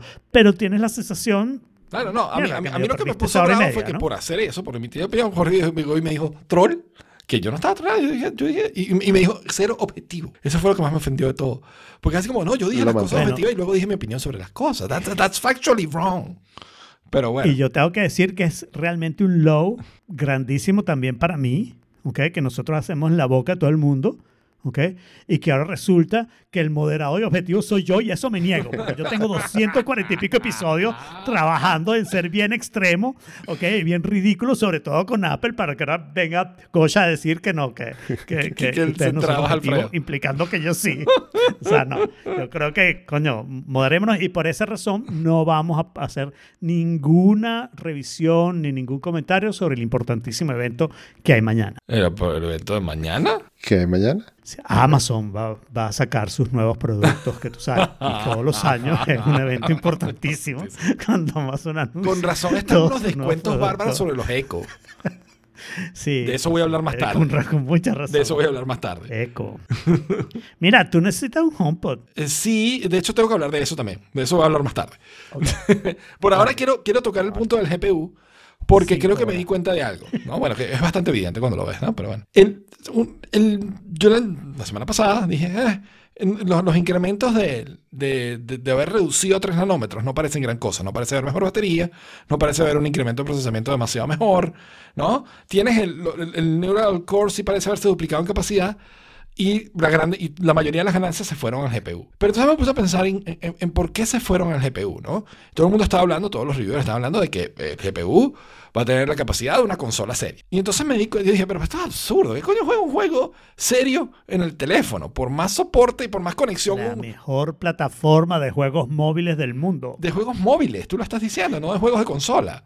¿Ok? Entonces sí es verdad que ahora tiene un puerto Ah. USB que lo puedo conectar en un monitor 4K y puedo verlo. Y que puedo jugar con el controlcito del, del, del, del Xbox o del PlayStation. Sí, pero nadie va a hacer eso. Es muy poco probable. Pero donde está la ganancia, donde, donde está la- el, el punto es que el A17 Pro es la base del M3. Y donde yo creo que ellos quieren, porque están soportando DirectX ahora, porque están soportando un montón de, de tecnologías y cosas haciendo fácil la transición de juego, yo creo que Apple está apostando seriamente a gaming, o un poquito más serio, un poquito más serio, porque Apple nunca ha apostado seriamente a gaming, nunca nada. Un poquito más serio a gaming y está desarrollando un GPU para meter en el M3 y en el M3 Pro y Ultra y Max y vaina, que va a hacer que va, que va a hacer que, bueno, las Max nuevas son... Pueden incursionar puedes jugar, en puedes jugar bien, gaming, puedes- claro. Exacto. Pues no, no va a ser el top of the line, no va a ser tal, pero va a ser el top performance per watt. Lo mismo que hicieron con Intel, ¿no? O sea, te, juegos. más o menos al, al mejor de los tuyos, capacidad, pero con mucho menos consumo, ¿no? Y, y eso me parece que está interesante. O sea, este GPU no es para el iPhone, este GPU es para las Macs, para el M3. Pero como los dos chips tienen más o menos la misma base, evidentemente los, los wins igual aplican aquí, igual los puedes aprovechar aquí. Suena bien, me gusta. Y esa es nuestra consolación porque no va a haber iPads este año, parece. Este año no, nunca pretendimos que hubiera este año. Y entonces no va a haber evento, ¿no? No hay más eventos. No hay más eventos. Este año fue burda de... La pelea llega hasta aquí entonces. La pelea llega hasta aquí, ya Jorge no consiguió su teléfono, yo me hizo, eso me hizo ligeramente feliz. no, un momento. dicho, perdóname. voy a hacer lo que, lo que me dijo un amigo una vez, no me hace No. feliz, pero me entra un fresquito. No, perdóname. Pero eso te lo acepto que tú me lo digas el viernes. Porque si te llegan a cancelar esa orden, o si, o si no te Uh, no, llegan a entregar se ese teléfono, ya, yo, ya yo te veré aquí el martes. Vamos a ver qué dices. Llorando, Así que eso, llorando. Ese único- comentario Y- te lo guardas y- para el viernes. Claro, ok, me lo guardo, me lo guardo. Y el único que tiene su karma completo es el único que compró una cosa la semana que viene y ya le llegó. Qué maravilla. No, ah, Cablecito, adaptador, Lightning a USB-C. ¿Para qué quieres tú eso? Mira, Jaime, no, déjame, ¿ok? Tú tienes el Lego, tú tienes tus Legos, ¿ok? Jorge tiene sus hamburguesas y yo tengo Dongletown, ¿ok? Esto me va a servir a mí para agarrar todos los DACs que yo tengo que son de Lightning y convertirlos USB-C en un par de años cuando me compre un teléfono con USB-C. Es muy útil y funciona perfectamente. Me ha servido ya, de hecho, porque ahora estoy usando el cable Lightning que vino con mi iMac, que sí es del colorcito del iMac. ¿no? Amarillo. Eso no lo pueden hacer con los teléfonos, No. pero sí lo pueden hacer con las computadoras. Porque se venden Y entonces cinco. ahora ese cablecito lo uso para cargar eh, mi teléfono, pero también con este adaptador lo puedo usar para cargar mis iPads o mi teléfono Android o cualquier cosa que quiera cargar. Entonces estoy muy contento con mi adaptador y estoy muy contento con que me haya llegado mi producto. Me alegro que te Alfredo, Y por cierto, que- es lossless, lo probé, es lossless. Mira, yo sé que no te diste cuenta, pero dijiste que tú fuiste Oh. el único que compró algo la semana que viene y ya le llegó. La semana pasada. Ah, la semana que viene, Oh. dijo. Wow. Dijo la semana que viene. Y me encantó eso. Sorry, sorry, sorry. Por- porque, o sea, me parece impresionante ahí sí. Ahí sí, claro, claro, claro. Mejor todavía. Ya tengo mi, mi- No compré nada la semana que viene, lástima. Me hubiera llegado ya. Muy bien, suelta el bombazo. pues. Quizás eso es lo que yo puedo hacer. Quizás eso es lo que yo puedo hacer con el iPhone y que el karma no aplique. Si yo No, compro la semana que viene, pero me si- llega hoy, Exacto, si tú consigues un carajo y se lo compras el día uno, y dices, para, mándame esa vaina con este carajo, y te llega, ya ganaste, el karma no aplica. ok, bueno. O sea, Eso podría ser un servicio. O sea, es como, es como hackea, comparte mi maleta, ¿ok? Y entonces empieza a mandar propaganda. Jorge, tú que querías un iPhone y no lo conseguiste, está este señor que se trajo un iPhone. De sí. repente, si le ofreces tantos miles de dólares, te lo compra y nosotros nos Claro. ponemos en el medio y ganamos solo el 1%. Como estoy, los estoy seguro que relacionados que Amazon. está dispuesto a ofrecer purdo además solo para que el karma no aplique. te lo juro que quisiera montarme en un su avión. ¿Ah? E ir a Ma- me encantaría montarme en un avión e ir a Miami y comprarlo. Pero porque, no puedes, porque en Miami va a ser más temprano que en, en Madrid. Claro, y lo vas a tener antes. Entonces- Claro. No, va a ser más, no, va a ser más temprano aquí, lo siento. Igual lo va a tener primero, pero... Pero no puedes. Pero no se trata de tenerlo primero, no. que vamos a dar. Se trata de que tú no tuvieras el día uno por karma, por protestón. Ajá. Qué bolas. Pero bueno, No puedes tomar un avión, Jorge, tienes ocupaciones. sí, sí, tengo a partir de mañana, Ajá. tengo nuevas ocupaciones. Por eso es que yo decía que esta máquina ya no es de producción. Pero Alfredo me contradijo y tiene razón. Sí es de producción porque sigo grabando aquí el podcast. Eh, está producido. pero antes de contarles, les voy a decir que estoy disfrutando de mis 13 horas y media de vacaciones en este momento. Wonderful. Uh, Porque yo hace una hora eh, fue mi último día en, en mi trabajo, mi último día oficial de 100% dedicado a mi trabajo como lo venía haciendo durante los últimos años. Y mañana, a las 7 y media de la mañana, empiezo en un nuevo cargo, en un lugar que pinta ser maravilloso y que voy a estar rodeado de tecnología, eh, dedicado a la parte educativa. O sea, lo que puede lograr la tecnología en la parte educativa. Estoy muy emocionado bueno, Y- cool. I'm very happy for you. y ustedes vivieron, gracias, gracias. Ustedes vivieron un poco el, el proceso. Yo les fui contando actualizaciones y, y ya ustedes lo sabían. Sí, Exacto. Un proceso que estuvo interesante en ciertos aspectos. sí. Y Una, una de las cosas que me tiene muy entusiasmado con, con este cargo es que tengo la impresión de que los Vision Pro van a ser parte de mi trabajo en algún momento. Y los Vision Pro cuando Oh. salgan. O sea, que le puedes Claro, pasar la factura a esta es gente. difícil. No necesariamente, pero quizás no necesite viajar Ok, ok, para tenerlos. Muy bien, muy bien. ok. ¿Eh? Nice. Sí. Qué bueno, qué bueno. Me alegro un montón y bueno, espero que te vaya buenísimo y que lo disfrutes y que estés muy feliz y, y que pues tus nuevas, ¿cómo se llama? Nuevas oportunidades laborales, Responsabilidades. responsabilidades y cosas pues sean ¿sabes? provechosas y prósperas y... Gracias. Eh, el podcast no se va a ver afectado porque afortunadamente tengo, tengo un horario amigable Sí. y puedo Si se hubiera visto afectado, no hubieras aceptado ese trabajo, obviamente, obvio. obviamente. por supuesto. Porque con todos nuestros suscriptores, eso, o sea, yo no me muevo por dinero. con todo lo que hacemos en este No podcast. tienes por qué moverte con dinero después de que tenemos este número de suscriptores Exacto. Claro. y de gente viéndonos en este momento. Muy bien.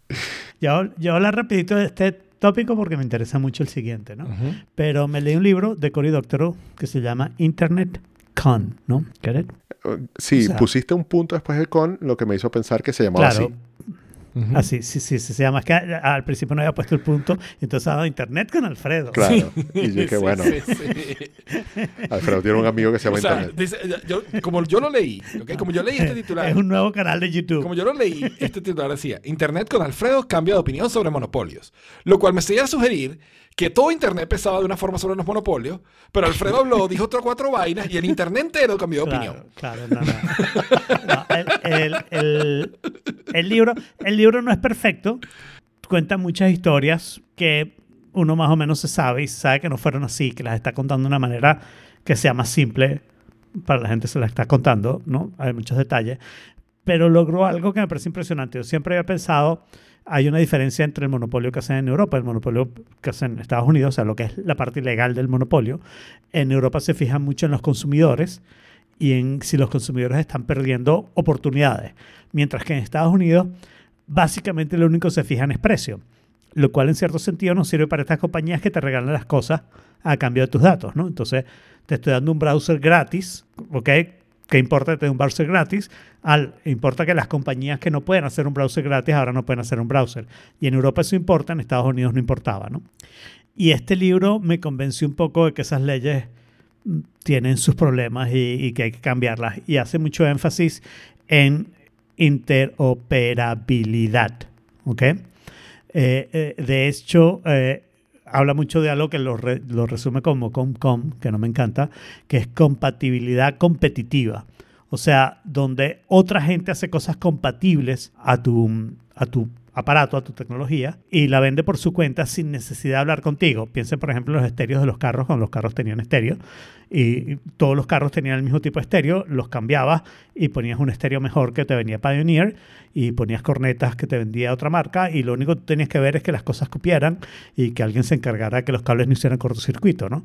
Eh, y, y que esa era una característica muy importante y que ahora las compañías están artificialmente evitando que eso se pueda hacer, ¿no? Y nuestro querido iPhone es un ejemplo perfecto de eso, donde tienes una computadora, es un complete Turing machine, donde no puedes correr lo que te da la gana, solo puedes correr lo que Apple te permite correr, y, y para correr otras cosas tienes una gran cantidad de problemas que superar para hacerlo, ¿no? Entonces sí, yo creo que Apple tiene que en algún momento dejarme poner otras otros stores y dejarme hacer todo lo que le pide la, la Comunidad Europea. Ya puso el USB-C, así que Yo creo, o paso sea, está dado. yo creo que yo estoy de acuerdo. O sea, a mí me parece que Apple, tú, eres el dueño de tu dispositivo y tú deberías poder hacer con él lo que tú quieras, ¿ok? Eh, también creo que eso no implica que yo quiera hacer lo que yo quiera, ¿no? Que yo prefiero que Apple tailors my experience. Pero es mi decisión Ah, como sí, pero- consumidor que, yo, que yo diga, yo no quiero entrar pero entonces es lo que tú quieres, Jaime. Estás Tú androidificando quieres algo. hacer lo que tú quieres, lo que tú quieres no es Ujú. instalar cualquier cosa, quieres solo que te permita, y eso es completamente válido, Totalmente. esa es tu opción de cómo hacer eso, pero el hecho de que no hay otras opciones, y no hay ninguna opción, o sea, no es que yo diga, me voy a Android y en Android sí puedo. Y yo entiendo... Eh, tampoco es demasiado o sea, cierto, ¿no? A Apple le encanta cerrar negocios y hacer wall gardens, ¿verdad? Sí, por lo general le gusta. Pero yo no siento que el propósito de Apple necesariamente o en todos los casos sea económico. Su propósito es más de o poder ofrecer una mejor experiencia. Ujú. ¿Ok? Entonces, Pero hay veces que ese es el espíritu y hay veces que ese espíritu se pierde. Yo creo que en el App Store se perdió un poco, ¿no? O sea, ellos, lo del 30%, hay una serie de medidas que toman que tú dices, coño, deja el nickel and diming, ¿no? O sea, esto, si tú quieres, si tú realmente te importa la mejor experiencia, tú no te pones tan pesetero jodiendo a los desarrolladores, jodiendo incluso a las grandes empresas que, no que tienen márgenes pequeños, ¿no? O sea, no, déjalo ser, ¿no? No se trata de hacer plata aquí, se trata de ofrecer el mejor servicio. Entonces, ahí es donde hay, ciertos momentos, o yo creo que hay ciertas facetas de Apple, ¿no? Ciertas áreas de Apple que sí perdieron ese espíritu de yo que- queremos hacer una experiencia cerrada para ofrecerte la mejor experiencia posible. Y, es- y ya están haciendo es queremos hacer una experiencia cerrada para poder sacarle la mayor plata posible. Pero déjame hacerte la analogía que hace el libro para decirte, no importa cuál sea tu intención. Claro. El libro lo que dice es que esto es, los wall gardens, los llama, eh, creo que es seguridad feudal. ¿no? En la época feudal, tú te querías ir a la ciudad amurallada porque afuera de la ciudad amurallada había una cantidad de villanos que te querían dar con un garrote para quitarte tu oro. Y en la ciudad amurallada, el Lord te ofrecía primero las murallas. Estás dentro de las murallas, la gente tiene que entrar por la puertica y el Lord está vigilando eso. Y además hay unos guardias que le pegan a todos los que te roban. ¿Ok? Y, y hasta ahí todo está perfecto. Si tienes un buen Lord con unos buenos guardias, bueno, estás al menos mejor que afuera, ¿no? Sí. y es una elección. Puedes salir cuando quieras y no sé qué. Pero ahora resulta que en otras ciudades feudales los guardias le pegan a la gente y le quitan el oro a ellos. ¿Ok? Claro. Y entonces ya no es tan bueno. O sea, la misma cosa que te protege es la misma cosa que te eventualmente, de repente no es en ese momento. De repente es el hijo, el heredero, el que es un coño de madre. O, o de repente es un problema que los guardias se vuelven corruptos con el tiempo, lo que sea. Pero hay una cosa estructural de esa situación en la que tú entras a la ciudad para buscar una protección, pero en el momento en que haces eso, estás creando una vulnerabilidad. Claro. Y, y eso es exactamente lo que pasa en todos estos sistemas. Y obviamente, hablas de Apple y parece ser un señor feudal relativamente bueno. Habla de Google y estás hablando de uno que los herederos parecen ser una mierda. Ujú. ¿Ok? Y hablas en cambio de Meta, Facebook, whatever. Y ese señor Eh, feudal es un mamón. Que siempre fueron y- malos. Y el, el señor feudal primero era un conquistador de mierda que todo lo que quería era sacar dinero y darte garrotazos, ¿no? Entonces, ¿por qué te metiste en esa ciudad? O sea, eh, bueno, porque no sabías, Porque ¿no? O estaban sea, tus amigos. Te ofrecen... te ofrecen protegerte en esta ciudad. Estoy leyendo un libro de Octavia Butler, que es una serie de libros, pero estoy en el primero, así que no puedo hablar de la serie. Y, y es un poco parecido, es como que se destruye la sociedad y entonces las ciudades las compran compañías.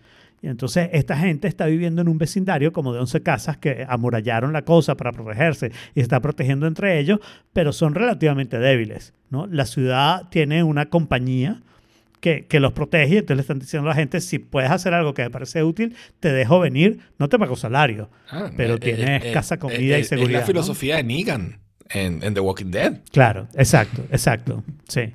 Y, y eso es un poco lo que está pasando, pero entonces uno tiene que admitir, eso ha hecho la tecnología bastante más aburrida, Claro. ¿ok? Y bastante peor para uno. O sea, si uno tuviera más derechos sobre las cosas, eh, tendrías más posibilidades de escaparte de estos lugares. Pero al fin y al cabo, si quieres tener un teléfono móvil, que parece algo como necesario, ¿ok? ¿A dónde te vas? O sea, ¿qué haces? O sea, hay un par de teléfonos ahí de open source y no sé qué, pero las computadoras están iguales, ¿no? O Sí, sea, por un cierto, poquito mejor porque puedes instalar Tengo un artículo para la eh, semana que viene que me software, no sé conseguí. qué, ¿no? Pero lo- no lo quise poner este porque ya Ok. nos íbamos a pasar mucho. Que se llama Independencia. Claro. eh, eh, eh, Internet eh, Technological Independence. Y es básicamente una guía Ok. paso a paso de un tipo que dice: Esto es todo lo que tú necesitas. Mira, tú vas a comprar el dominio aquí, el hosting aquí. Te vas a montar una- un Linux que dice esto. Mm. Vas a instalar el servidor de correo que es este. Y tal, para que tengas independencia total de tus servicios en la nube y los manejes y los controles tú. O sea, lo contrario del artículo pues, estúpido de la semana pasada. ¿no? Es absolutamente lo contrario. Con una guía muy paso a paso para gente fairly technical. Porque vamos a estar claros, no es tampoco tan tan fácil. Este, ya- bueno, ya hablé de él. Lo voy a poner, pongo el link y ya está. Perfecto, porque el link me interesa mucho. Sí, yo también lo Quiero ver. tengo que empezar una semana para el link. sí, lo voy a poner aquí después de, después de tu punto. ¿ok? Ese es. ¿ok? Que lo que dice es, o sea, es una guía pasito a pasito de nuevo de todo lo que necesitas hacer para ser completamente independiente de cualquier servicio. Vas a utilizar tecnología open source, vas a montar tu propio hosting, vas a depender de una empresa de hosting, vas a depender de una empresa que te, que te cree, que te mantenga el dominio. Pero más allá de eso, eh, tú eres dueño de prácticamente toda tu data y de todos los sistemas que administran tu data. Sí, luce como un link que es de eso. ¿Cómo? Que luce como un link que es precisamente de Totalmente. Esto es el típico carajo en el, en- en- en el sótano de su papá, que nada más sabe programar HTML, nunca ha visto una línea CSS y jamás ha visto un diseño. ¿Ok? Y- pero se sabe al pelo todos los comandos de Linux que hay que saber para poder instalar la vaina en un servidor en cualquier lado. Genial. Ok. Este. Y el siguiente punto es un punto chévere. Este, este va a ser larguito. Jaime Matters. Es el tema de la semana. Probablemente. Jaime, Jaime Life Matter. Ok, este, esta semana me dio por, tengo tiempo pensándolo, pero no lo había conversado aquí, pero eh, con la llegada de, de, de, no sé, de iOS 17, no sé, este, tengo tiempo pensando, yo les había dicho, eh, que quería cambiar la, la domótica de mi casa, ¿ok? Ujú. Para que sea una domótica basada en Matter, ¿ok? Entonces, este, finalmente me decidí y, y ejecuté. Ahí, eh, de, de momento las ejecuciones o sea, sa- salieron bien, muchas, algunas cosas, salieron mal otras y eh, ahí quedan algunas pendientes, ¿ok? Yo tengo cinco bombillos inteligentes en mi casa, ¿ok? Tengo tres enchufes inteligentes y tengo eh, las luces estas que tengo aquí atrás, ¿ok? Que son, que son también un, un- un LED strip light que también Sí, es- las tiras LED. las tiras LED, ¿no? Eh, los bombillos, ustedes saben bien, yo nunca he comprado nada de marca, yo no tengo Philips Hue, yo no tengo tal. He comprado la marca Hu- Huawei China barata que costaban 15 dólares el bombillo. ¿Ok? Yo no quiero invertir demasiado en eso, pero yo quería que todo lo que fuera a comprar ahora tuviera, utilizara Matter, ¿verdad? Porque Matter, de hecho, conecta con el, con el tema anterior, es un, es un caso de lo opuesto. Es un caso donde las compañías estas grandes decidieron salir de sus wall gardens y decir vamos a vivir todos en comunidad juntos con un protocolo estándar, ¿no? Y entonces en teoría cualquier dispositivo que sea Matter va a funcionar con Apple Home, va a funcionar con este, eh, la dama en el tubo, va a funcionar con este, Google Home también. Entonces tú pudieras controlarlos de cualquiera. En mi casa, hasta cierto punto, el que no había era, era Apple Home. ¿ok? Pero sí había, hay, hay- hay cualquier, hay una cantidad igual de Ecos que de eh, Nest Hubs, que de Hubs, ¿ok? O de Google, Google Home Mini, Nest Mini, Google Nest, vaina. ¿ok? Yo tengo... Speaker with a screen, sí. ¿Cómo? No, pero hay uno que no tiene screen, de Speaker hecho. with a screen. Por eso, pero tienes un speaker with a screen. Exacto, un speaker with a screen y un speaker without a screen. Pero uno está en la cocina, o sea, yo tengo de Google, tengo uno en la cocina y tengo el que tengo en el estudio que me sirve de, de portarretrato diario, ¿ok? Y eh, de, los, de los de Amazon, tengo, estoy tratando de no decir las palabras claves para que no se estriguen sus dispositivos, muchachos. Este, de los de Amazon tengo uno en la sala y uno en el cuarto. ¿No? La posibilidad de instalar o de tener Matter en todo implicaba que también voy a poder usar Google Home ahora. Eh, vaina, Apple Home ahora, ¿no? Que voy a poder utilizar la aplicación de Home. Además, Matter es más, que, es más privado, trabaja sobre red local, ¿ok? Y es, o sea, tiene unos beneficios de, de privacidad, de seguridad y de estabilidad y de velocidad que son realmente sustanciales. Matter apenas se volvió un estándar a finales del año pasado y hasta ahora hay muy pocos productos todavía que, que- que ofrezcan Matter y que ofrezcan Matter bien. Eh, uno de esos es Nanoleaf. Nanoleaf es una empresa relativamente conocida de, de Smart Home Devices, ¿ok? Y tienen su, su serie de essentials, de, de- ¿sabes? De productos esenciales, una serie de bombillitos, ¿ok? Que son de todos los colores que, y, y que son relativamente económicos y que utilizan Matter. Sin embargo, Esa es la misma marca, perdón, esa es la misma marca de las luces en panel de abeja, ¿no? Sí, de los, de los hexágonos, sí. Tiene, tiene, tiene hexágonos, tiene palitos, tiene un verguero de esos vainas. Mm. Pero la mayoría de esos no son Matter todavía. Ah, ok. ¿Ok?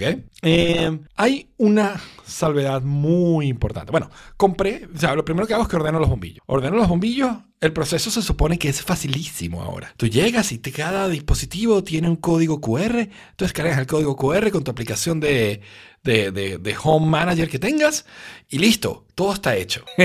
no. Em, el proceso es Pero ya va. bastante... Porque para, para entender necesito ir como haciendo preguntas mientras tanto. O sea, Go, go. eh, ¿qué, ¿cuál aplicación utilizaste para hacer esta configuración? Apple Home, por lo que veo. Más o menos. Empecé, empecé por la de Nanoleaf, ¿ok? La propia aplicación de Nanoleaf. Ok. Y Nanoleaf, por sugerencia inmediata, o sea, yo registro el, el- el dispositivo con Nanoleaf y por sugerencia inmediata me dice, conéctalo a Apple Home, ¿ok? Y yo Ok. le doy y él se encarga de hacer el registro solo y básicamente aparece directo, ¿ok? El primer bombillo que conecto, ¿ok? Eh, hmm, no sé. El primer bombillo que conecto, eh, lo cargo y conecta con Nanoleaf. Me falla con Apple Home, pero finalmente lo logra, logra funcionar luego de un segundo intento. Fine. Y lo intento conectar con Alexa y nada, nada, nada. ¿Verdad? Tanto trabajo para evitar decir la palabra y aquí está. Este, y wow, este, me quedo pensando entendiendo qué pasa y caigo en lo que pasa y logro resolverlo. Sin embargo, este fue buggy. Y lo que pasa es lo siguiente: una vez que tú registras un dispositivo Matter en un Home Manager, lo voy a llamar Home Manager. ¿ok? Eh, eh, pertenece a ese home. Entonces, si lo quieres conectar con otro, tienes que pedirle al Home Manager este, dame un código nuevo de Matter para este dispositivo para yo conectarlo en el otro, en el otro servicio. ¿Ok? Entonces te tienes que meter en el dispositivo y decir, Como una cascada de, de códigos. es como una cascada de códigos. Buen- muy buen título, vale acotar. Este, muy buen, muy, muy buen análisis, o muy, buen, muy buena eh, vaina, analogía. ¿Ok?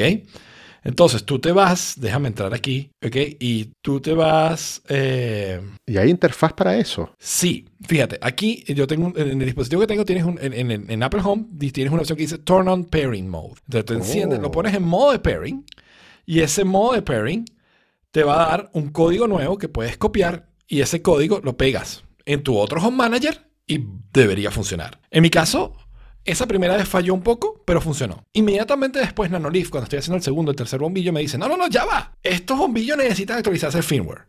Ah, eso probablemente lo que está haciendo lo difícil. Actualicé el firmware de todos y fui instalando y, y el proceso sí fue, digamos, fantástico, con excepción de Google Home que dio más problemita. Cu- Pero pasarlo a, de Apple Home, o sea, instalarlo en Apple Home, facilísimo. Conecté a la, conecté la aplicación de Nanoleaf, en Nanoleaf le decía conecta Apple Home, básicamente muy rápido lo hacía.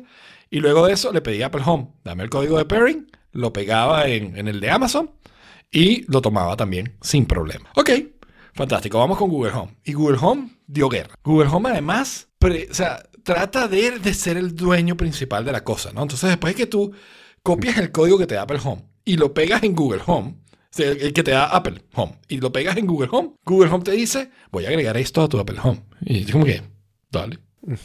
ya está agregado, ¿qué coño hacer? No, Y te lo duplica.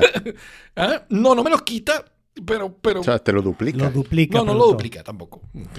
Bueno, Apple Home como que es inteligente, así como que, sí, sí, marico, tranquilo, gracias, gracias, sí. ajá, ajá". ¿Sabes? Y ya, lo ignora. El tío loco que le sigue la Tío corriente. loco, sí, total. Total que bueno, ese fue el proceso. Te escribe muy bien a Google Home eso. Sí. el- e, ese fue el proceso con los bombillos, que fue el proceso fácil. ¿Ok? Y, y entonces tienes más cosas Matter. Y compré los tres enchufes Matter. Compré cuatro, pero bueno, realmente necesito tres. ¿Ok? Los tres enchufes Matter que encontré, compré el primer, primer proveedor que vi. Hay literalmente dos proveedores, al menos aquí en Europa. ¿Ok?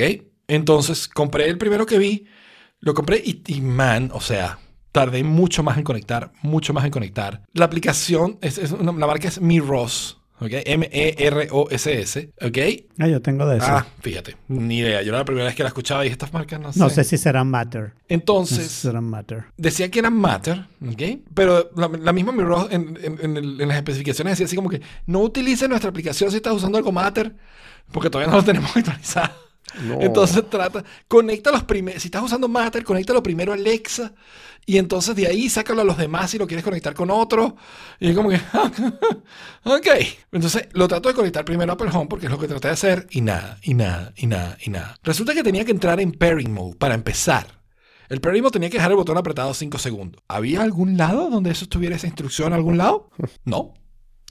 Me, la fumé yo. O sea, dije, si yo dejo estos pegados, cambiarán las lucitas de color. Sí, boom, efectivamente. Pero nada me decía que yo tenía que hacer eso. Cuando finalmente lo hizo, y lo hizo con el Amazon Home, ¿ok? De primero, o sea, que fue el primero que conectó, tardó una vida y luego me doy cuenta, revisando los dispositivos en el, en el Wi-Fi, que estos están conectados por Wi-Fi. No suena nada malo. Pero ahora vamos a la otra parte importante de Matter. Existe Matter y existe Matter over Thread. Matter sobre Thread. ¿Ok? Two different things.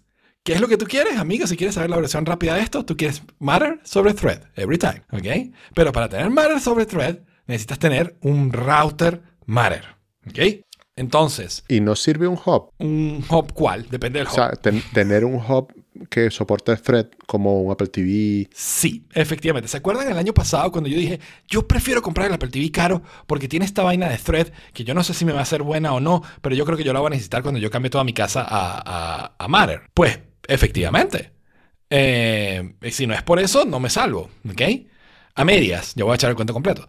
Pero el, mi Apple TV es básicamente un router thread, ¿ok? Y thread tiene varias ventajas sobre Wi-Fi. O sea, eh, Matter te permite el estándar conectar básicamente con cualquier medio. Por Wi-Fi, Pero, perdón, por Bluetooth Jaime. o por thread. Para no confundirme, Jorge hizo la pregunta si era un hub. No es un router, es un hub, ¿no? Y un hub thread es todo lo que necesitas. Sí, Ok. sí. Necesitas lo que se llama, lo que ellos llaman, ¿Y los lo que ellos llaman un border router. Es lo que se llama, border router thread. ¿Ok? Pero, pero, pero son hubs threads. O sea, un HomePod sirve para eso también, Jorge. Sí, un HomePod sirve para eso. Debería, sí. Sí, ok. Y un Amazon Echo, a partir de la, creo que es de la cuarta generación, también lo tiene. Y el Eh, Google no Nest. Hub, el que tiene pantallita, el nuevo, ese también. Eh, no me interesa. Mm, Solo digo para los que les interese o estén casados con No, algún otro. o sea, porque es que, es que yo, voy, a- yo voy a hacerte una pregunta, eh, eh, eh, pero estaba esperando que No, terminara. todavía falta. que, ¿por, qué, por qué Carrizo quiero tener los tres? Para mí el asunto era el contrario y mi dificultad siempre era cómo logro que todo funcione con HomeKit, todo lo de la casa funcione con HomeKit, Claro. ¿no? Y Matter parece ser una solución Es. con el pequeño, el pequeño detalle de que tengo que cambiarlo todo, Claro. ¿ok? Pero bueno, este, casi todo. Esa es la parte que es complicada, ¿no? Tengo que cambiar todo lo que tengo que cambiar, pero no sé qué es Ok. eso. Todo lo que no Sí. sea HomeKit. No, porque hay cosas HomeKit que no son malas. Exacto, malas. Pero ya están en. HomeKit. Y que eso es lo que tú quieres con Claro, pero eh, I don't, I'm not sure.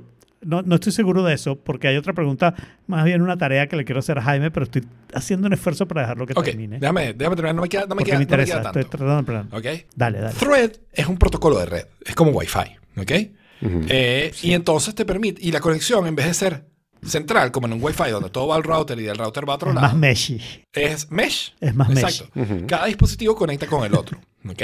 Entonces, en esa topología de red, donde cada dispositivo conecta con el otro, todos se ayudan entre ellos a conectarse. Y además de eso es local. Por lo tanto, es mucho más privado, no sale data a la nube, ta, ta, ta, ta. Ujú. ¿Qué es lo que tú quieres? Pues uno que es lo que, digamos, si te interesa la privacidad o te interesa cuidar, tal, es, es- es lo ideal. Em, entonces, finalmente, luego de mucho sufrir, configuré estos tres enchufes. Claro, los enchufes los estaba configurando, por ejemplo, en el baño, donde probablemente la señal de Wi-Fi no necesariamente es la mejor. Y ya por ahí estaba quizás fallando, tardando en conectar. No sé, pero al final tuve que conectarlos primero por Alexa, por Amazon, por, por Amazon Home, y luego pasarlo de ahí, pedirle el pairing code al Amazon Home para meter ese pairing code en el, en el Apple Home para, para meterlo allí. ¿Ok? Y esa interfaz está en la aplicación de Amazon Alexa. Sí, Ok. sí. Está en la aplicación de todas estas aplicaciones. Bueno, en, la de Home, en la de Google Home no lo he usado, no lo, no lo he tenido que usar, pero asumo que debe estar. Ok. Finalmente, esto, pero claro, cuando me doy cuenta que estos tres enchufes utilizan Thread over Wi-Fi y no, o eh, utilizan Matter over Wi-Fi y no Matter over Thread, ¿ok? Eh, digo, mm, no quiero. Entonces empecé a buscar, hay otros que sí son Matter over Thread que llegan este viernes. Entonces voy a devolver estos que los estoy usando ahorita, pero los voy a devolver este viernes, o el lunes, el martes, cuando sea. Y voy a instalar estos otros que deberían funcionar bien y deberían ser, again, Matter over Thread. Son de otra marca, pero debería ser más fácil. Ah, Entonces este Eh. Matter lo crearon para simplificar cosas, pero también es complicadísimo. Sí, o sea, en, en Es teoría es mucho más fácil. En teoría tú llegas con tu aplicación. Este, es- este es el escenario ideal. Tú llegas con tu, con tu Home Manager, ¿ok? Y le dices hay un dispositivo nuevo. Escanear el código de Matter que está pegado al producto, lo escaneas y él debería figure it out, ¿ok? Y ya está, tú lo registras, le pones el nombre, lo pones en el cuarto que es, lo que sea. Sí, pero el funcionamiento o la... Sí, el performance de ese dispositivo va a ser diferente si es Matter over Wi-Fi o Matter over Thread. Sí, si es Matter over Wi-Fi, y ahí es donde deja de ser simple. regresa y tal. Si es Matter over Thread, es, es interno, es local, es mucho Por más eso. rápido, ¿no? Y es más privado. Entonces, pero en teoría, para Matter está bien porque, bueno, funciona con Wi-Fi, funciona con lo que sea. O sea, ¿sabes? Él trata de ser lo más open posible. Que tiene, tiene sentido, está bien, ¿no? Eh, entonces, bueno, nada, este, tengo la, la casa, digamos, a medias, tengo toda la casa en Matter, con excepción de esta luz, porque, bueno, costos, no lo voy a pagar ahorita, la más la prendo cuando voy a grabar a Forkit, no me interesa demasiado. Y el de Nanoleaf, que sí tiene, Nanoleaf tiene el, el, LED strip con Matter over Thread, pues bueno, cuesta así como 60 euros y no los quiero gastar ahorita en eso. ¿Ok? Eh, a pesar de que Apple me haya pagado por comprar un iPhone. Pero entonces, bueno, nada, ha sido una semana divertida donde aprendí un montón sobre los- el futuro de la domótica casera. Y bueno, nada, tengo que esperar ya la semana que viene les cuento qué tal los nuevos enchufes. ¿ok? Yo tengo tres enchufes, Sí. uno que va en una, dos de lamparita de entrada y uno, otra lamparita que tengo en la sala, y uno que es para el estudio display.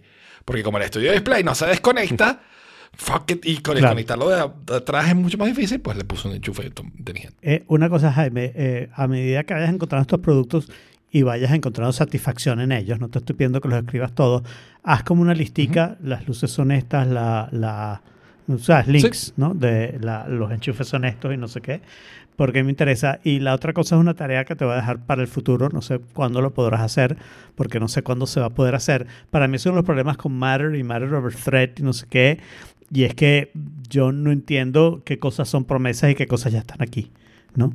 Y, y- pero mi entendimiento es que tu futuro iPhone, Es un border router thread. thread. Sí. exacto. Y eso quiere decir que mis problemas de conectarse al Wi-Fi para que se prendan las luces o, o buscar location y no sé qué, se deberían resolver No solo eso, haciendo alusión a eso. solo eso, pero, o sea- pero se deberían resolver ya porque tú tienes Claro. HomePods minis de última generación. No, no, no, porque, porque el problema es que mis HomePod mini se quedan siempre en la casa y entonces dependen de el teléfono les mande mensajes y esos mensajes los está mandando por Wi-Fi. Todos los mensajes que manda al fin y al cabo son todos por Wi-Fi, ¿ok? Ya te voy a dar un ejemplo perfecto de lo que estoy diciendo. Mientras que el, el- el- el conector de thread, cuando este hop esté en la casa, prende estas luces, hace estas acciones, no sé qué, debería ser más fácil, pero no parece haber ninguna interfase en este momento para hacer eso. Pero claro, no hay ningún teléfono en este momento para hacer eso. Entonces, Entiendo. eh, mi pregunta es esa. Si alguna vez ves una interfase que te permita hacer ese tipo de cosas, por favor dímelo, porque eso me da curiosidad. Yo asumiría, te voy a no- decir no, no una sé si tengo la respuesta, pero yo asumiría que este nuevo iPhone, digamos, le daría prioridad a poder, si está en la misma red o si está en la misma red Thread que los dispositivos, Claro. de mandar el mensaje por vía Thread a mandarlo por Apple Claro, Cloud, o sea, pero- por la nube de Apple, a que lo Pero, reciba la Apple TV. pero necesitas el mensaje y necesitas la lógica, ¿no? Para, para poderlo hacer. Y la lógica actualmente también es deficiente. Entonces lo que quiero ver es cuando esas dos cosas estén. O sea, actualmente no puedes hacer un automation que diga si mi teléfono está en thread, entonces haz esto. Si te puedes comunicar con mi teléfono, Claro. haz esto. No he visto nada por el estilo. Y, y- y esa es la primera interrogación. Y te echo un cuentico. Mm, Yo tengo el action button, que tú lo vas a tener también con tu nuevo teléfono, ¿ok? Y yo les he dicho que yo lo uso para abrir y cerrar la puerta. Y les he dicho también que tengo muchos problemas y tenía la sospecha de que era el August que se mm, desconectaba. Y de hecho le puse un enchufe para ponerlo a enchufar y desenchufar. Y probablemente eso en algún momento fue la causa de todo, ¿no? Pero ya he notado que últimamente yo puedo accionar esa misma acción en shortcuts con el teléfono antes de lo que lo puedo hacer con el reloj. Porque mi reloj, como me imagino todos los relojes, tiene problemas de conexión. o sea, tarda más que el teléfono en conectarse al Wi-Fi, tarda más en conectarse a la red celular. Un montón de veces me dice que no tiene conexión y no tiene una interfase para yo saber Claro. Ah, ya se conectó a Wi-Fi, nada por el estilo, mientras que el teléfono lo tiene ahí mismo, ¿no?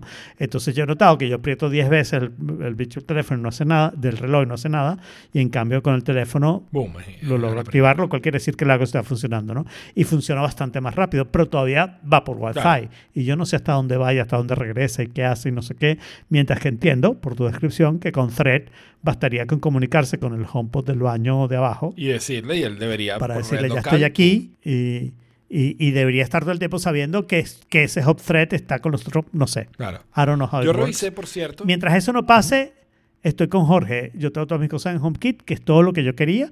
¿ok? Sigo dependiendo de Google Home para algunas cosas, porque hay cierta inteligencia que Google Home tiene que, que HomeKit no tiene. Claro. Hay un par de comentarios más allí. Eh, una de las cosas es que revisé el Nuki y el Nuki no Ajá. es Matter over Thread. ¿ok? No es ni siquiera Matter. Claro. Es HomeKit, lo cual está bien. De hecho, mi, mi lock actual es HomeKit. Entonces, por ejemplo, una de las cosas que hice, claro, rehice todas mis automatizaciones en HomeKit y las eliminé todas de Amazon Home. ¿Ok? Entonces, una de las cosas que pasa ahora, por ejemplo, yo que apagaba las luces en la noche, ahora apago las luces y cierro la puerta, ¿no? Este, entonces ese tipo de cosas que puedo hacer ahora porque la- la tengo, tengo estos dos dispositivos en la misma, en el mismo Home Manager, ¿no? Ecosistema, sí. Sí, pero el Nuki tiene un artículo del año pasado, en octubre, diciendo que están trabajando activamente en convertirlo en Matter, pero que todavía Matter no es un estándar que está todavía demasiado claro, que todavía acababa de salir el 1.0, que estaban estudiando todo y que probablemente para la segunda mitad de 2023 es que probablemente pudieran venir los primeros productos Nuki con Matter over Thread. Estamos en la segunda mitad de 2023, no han anunciado nada todavía, pero yo decidí que voy a esperar por lo menos hasta 2024 para cambiar la, la cerradura, para darle la segunda mitad de 2023 a Nuki. Porque si me sale con está Matter bien. over Thread lo aprovecho, o sea, porque me va a dar mucha rabia comprar el Nuki y que un mes, dos meses después, ¡pum! Matter over Thread. Claro, claro. Y yo creo que eso aplica para todas las cosas, ¿no? O sea, uno no quiere comprar nada ahora hasta que De- nos salgan las depende. versiones de Matter over Thread, De- ¿no? Depende. Depende. Porque es, que, es lo que yo te decía a ti, Alfredo. Si tú elegiste eh, HomeKit como tu centro, no importa si es Matter o no es Matter, mientras funcione con HomeKit ya, ya te va a ser suficiente para ti. Eso, eso no lo tengo claro, eso no lo tengo claro entiendo lo que dices, o sea, para mí eso fue como un step importante, ¿no? Pero definitivamente hay cosas que se conectan a mi computadora y hay cosas que se conectan hacia afuera. Yo lo conté que la última vez que se fue la luz, hay cosas que funcionaban y cosas que no funcionaban. Y para mí eso es un defecto, ¿no? Y entonces yo, mis luces creo que son Matter o que podrían ser Matter porque todo lo que Matter es el, es el hub de, de Hue. Eh, pero no sé si es Matter over Thread. Entonces, a, a, a mí, y no estoy diciendo que me voy a comprar todas las cosas de nuevo ni nada por el estilo. Lo que estoy diciendo es que en este momento yo siento como que wait, porque tal vez en poco tiempo haya algo mejor que puedes empezar a construir Claro. en la sustitución, algo que sea más local, más seguro, más, más configurable. ¿no? Yo te diría que si ves un sé, producto o sea- que es Matter over Thread y lo puedes reemplazar, reemplázalo de una vez. Claro. Pero ¿qué ventaja Pero- tiene eso? O sea, si ya yo tengo, por ejemplo, unas luces Hue, imagínate que no sean thread, no sé si son o no son, pero imagínate que no sean. Yo tampoco. Y, y a mí me funcionan con mi HomeKit perfecto. Y sale la nueva versión de Philips Hue con Matter over Thread. Eh, Cuando lo cambie, ¿qué va a cambiar? Poco, muy poco. O sea, primero, va a funcionar en red local, vas a tener un poco más de privacidad, de seguridad, porque no estás yendo a la nube para mentir el comando para tal, previniendo, qué sé yo, que hackee a alguien a Philips y reciban prendiste y apagate las luces. ¿Ok? Ok. No solo funciona en red local, sino además de eso es mucho más rápido, porque estás en red local. Entonces, Ah, Pero ya va. Eh, Eso, eso de red local significa que si no tengo internet, lo puedo Lo- prender y apagar. entonces, entonces va por internet y, lo fun- y funciona porque tú tienes en la casa un, un, un What? thread border router, por ejemplo. Si yo estoy fuera en la calle con mi teléfono y decido prender una luz, él le va a mandar, ah, no estoy en la red de thread aquí local. Ok, no puedo por aquí. Me iré, se lo mando por Apple Cloud a el Apple TV y el Apple TV por thread le avisa. Ping, ping. Bueno, pero eso es otro caso del que yo no estaba hablando. Yo estaba hablando, por ejemplo, que si se me Perdón. cae la conexión de internet en la casa. Sí. Si se te cae la conexión de internet en la casa, no tienes internet, debería funcionar. Ajá. Debería funcionar porque va por dentro. Porque Y en este momento no funciona porque va por internet así. Exacto. Ok, eso, eso sí es una, una buena ventaja. O sea, el no de- eh, a ver, no es que se caiga internet a cada rato, ¿no? Pero el no depender de, de Sin que embargo, haya internet, ok. está la salvedad de Alfredo. La salvedad de Alfredo es, bueno, ahora, ¿cómo hace el iPhone para emitir esa señal por thread? ¿Ok? En teoría no Claro. puede. En teoría la tiene que mandar por internet al Apple Cloud para que el Apple TV la reciba para que entonces lo haga por la red de thread. El nuevo iPhone, el iPhone 15 Pro y Pro Max, vienen con un thread border router. Queda la pregunta de, cuando yo mando ahora la orden, ¿se manda directo ¿Cómo por decide thread por dónde? o lo sigue haciendo por la vía que lo viene haciendo? Sí. No sabemos. Claro. Lo que Bueno, puedo hacer es quedarme, o sea, igual. Volarme el internet en la casa y lo pruebo. Claro. Yo, yo, yo lo que digo, bueno, basta sacarle el cablecito al Iros Exacto. y ver qué funciona y qué no, ¿no? O sea, relativamente fácil. Y, y yo entiendo lo que dice Jorge. O sea, hay como dos pasos. Hay un paso de decir, ¿por qué coño necesito todo esto? No lo. Homes y todo esto assistance, yo quiero tener un solo home. Y entonces pasar, pero claro, quieres pasar con las cosas que tiene, Ujú. que donde Homebridge para mí brilla, porque entonces yo ahora al menos puedo hacer todas las cosas. Claro. Pero ahora es, por ejemplo, si yo quisiera cambiar mi cerradura, bueno, mejor espero que salga una cerradura que me guste, que sea. Over thread. Así sí. en vez de cambiarla ahora. Porque ya estoy en HomeKit, ¿no? Ya Ya, ya, ya, HomeKit. ya, ya hice paso, Que era donde ya hice yo no mi paso estaba. uno. Ok, que Claro, eso, es otra de las razones que me impulsa a mí. A ver, en mi caso es distinto. Yo, ustedes se casaron con HomeKit hace rato. Yo no, yo tengo los tres. ¿Ok? Porque Claro. yo tengo Eso sí. dos Alexa, dos Google Home y, este, y cada uno tiene razones por las que son irreemplazables. ¿Ok? O sea, yo tengo aquí de portarretrato el de Google Home porque el de Amazon es asqueroso y no tengo las fotos en Amazon Fotos, las tengo en, en Google Fotos. Entonces, si yo quiero ver fotos y les quiero ver una fotico todos los días, tengo que utilizar el de Google. ¿Ok? Sin embargo, Google, para manejar la casa, es el que menos uso. Eh, el de Amazon, ¿ok? Amazon, es el- los Ecos son los únicos que ofrecen salida de, de, de jack. Y yo conecto mis cornetas Marshall por el jack al Eco. Para que sea, las cornetas Marshall sean inteligentes. Entonces, necesito un Pero dispositivo con comprar headphone jack. Mi, Y el único que lo ofrece. pero pod- ¿Ah? podrías comprar un Mi y, y hacer AirPlay a tus cornetas puede- me- dime cuál es el producto después, porque eso puede ser interesante. Pero es que yo no, solo eso, o sea, yo no, yo no quiero eso. Yo quiero un, un servicio que desde, desde Spotify esté registrado como speaker. Y yo puedo decir, pónmelo en Ah. este speaker. Está hecho. ¿Sí? Sí, sí, sí, está hecho, está hecho. Sí, sí. Lo que pasa, lo que pasa es que yo te diría, abandona eso y usa AirPlay. Y también le puedo decir, oye, ponme tal cosa. bueno, Pero se lo dices al teléfono. teléfono. Se lo digo al, Se tel- dices al ok, se teléfono, lo diría al teléfono. Sí, se lo puedes decir al teléfono, cómodo, se lo puedes decir. Bueno, hasta que te compres un HomePod te haces la vida, ¿no? Claro, pero entonces si, Pero- tengo un HomePod, de pero nuevo, no puedo usar el speaker. No puedo sacarlo por las marchas, que es donde quiero. Eh, creo que sí puedes. Yo creo que he hecho eso. Yo le puedo decir a un HomePod que me ponga música en el otro HomePod. Al menos lo puedo apagar, de eso estoy seguro porque lo hago todas las noches. Claro, pero desde HomePod a HomePod. Eh, ok. Déjame probarlo y te digo. Porque claro, te iba a decir no, también con la computadora sirve, pero vas a decir, bueno, la computadora es la computadora. No, pero la computadora. Tendría que probar Claro, no voy a poner una computadora ya para conectarlo a las marchas. No, sería muy bestia, pero. Claro, no, pero digo, pero que la computadora, yo tengo unas cornetas en la computadora y las uso también como AirPlay. Lo que te digo es que AirPlay es mejor. Sin duda alguna, AirPlay es Vale la pena. Ok, entonces ya. Claro. Pero Bueno, no con Spotify porque Spotify es lossy ya por default, ¿no? Exacto. Pero yo no me veo. o sea, y, y de nuevo, yo tengo. Mi, mi tema este año ha sido irme migrando a, a Apple en, lo más- en la mayoría de las cosas posibles. No me veo migrando a Apple Music todavía. Es posible que yo empiece a usar Apple Music como complemento, pero yo no voy a dejar de pagar Spotify porque Spotify es demasiado barato para mí y, y lo tengo muy bien Claro. montado, ¿no? Tengo todos mis playlists ahí, tengo todo ahí. Entonces puede ser que yo me vaya moviendo lentamente a Apple Music. Maybe si decido pagar por eso, que no creo de momento, no lo logro justificar el costo. Entonces, Está bien. eh, nada, o sea, vamos, vamos a ver, pero eso, o sea, por un lado me encanta tener la casa disponible en, no en el teléfono, porque en el teléfono la tenía antes a través de Alexa, pero no está integrado nativamente, ¿no? O sea, que yo le pueda decir así, Claro. que yo le pueda, que Bueno. yo pueda levantar el watch y decir, préndeme la luz tal. Uh, that's amazing.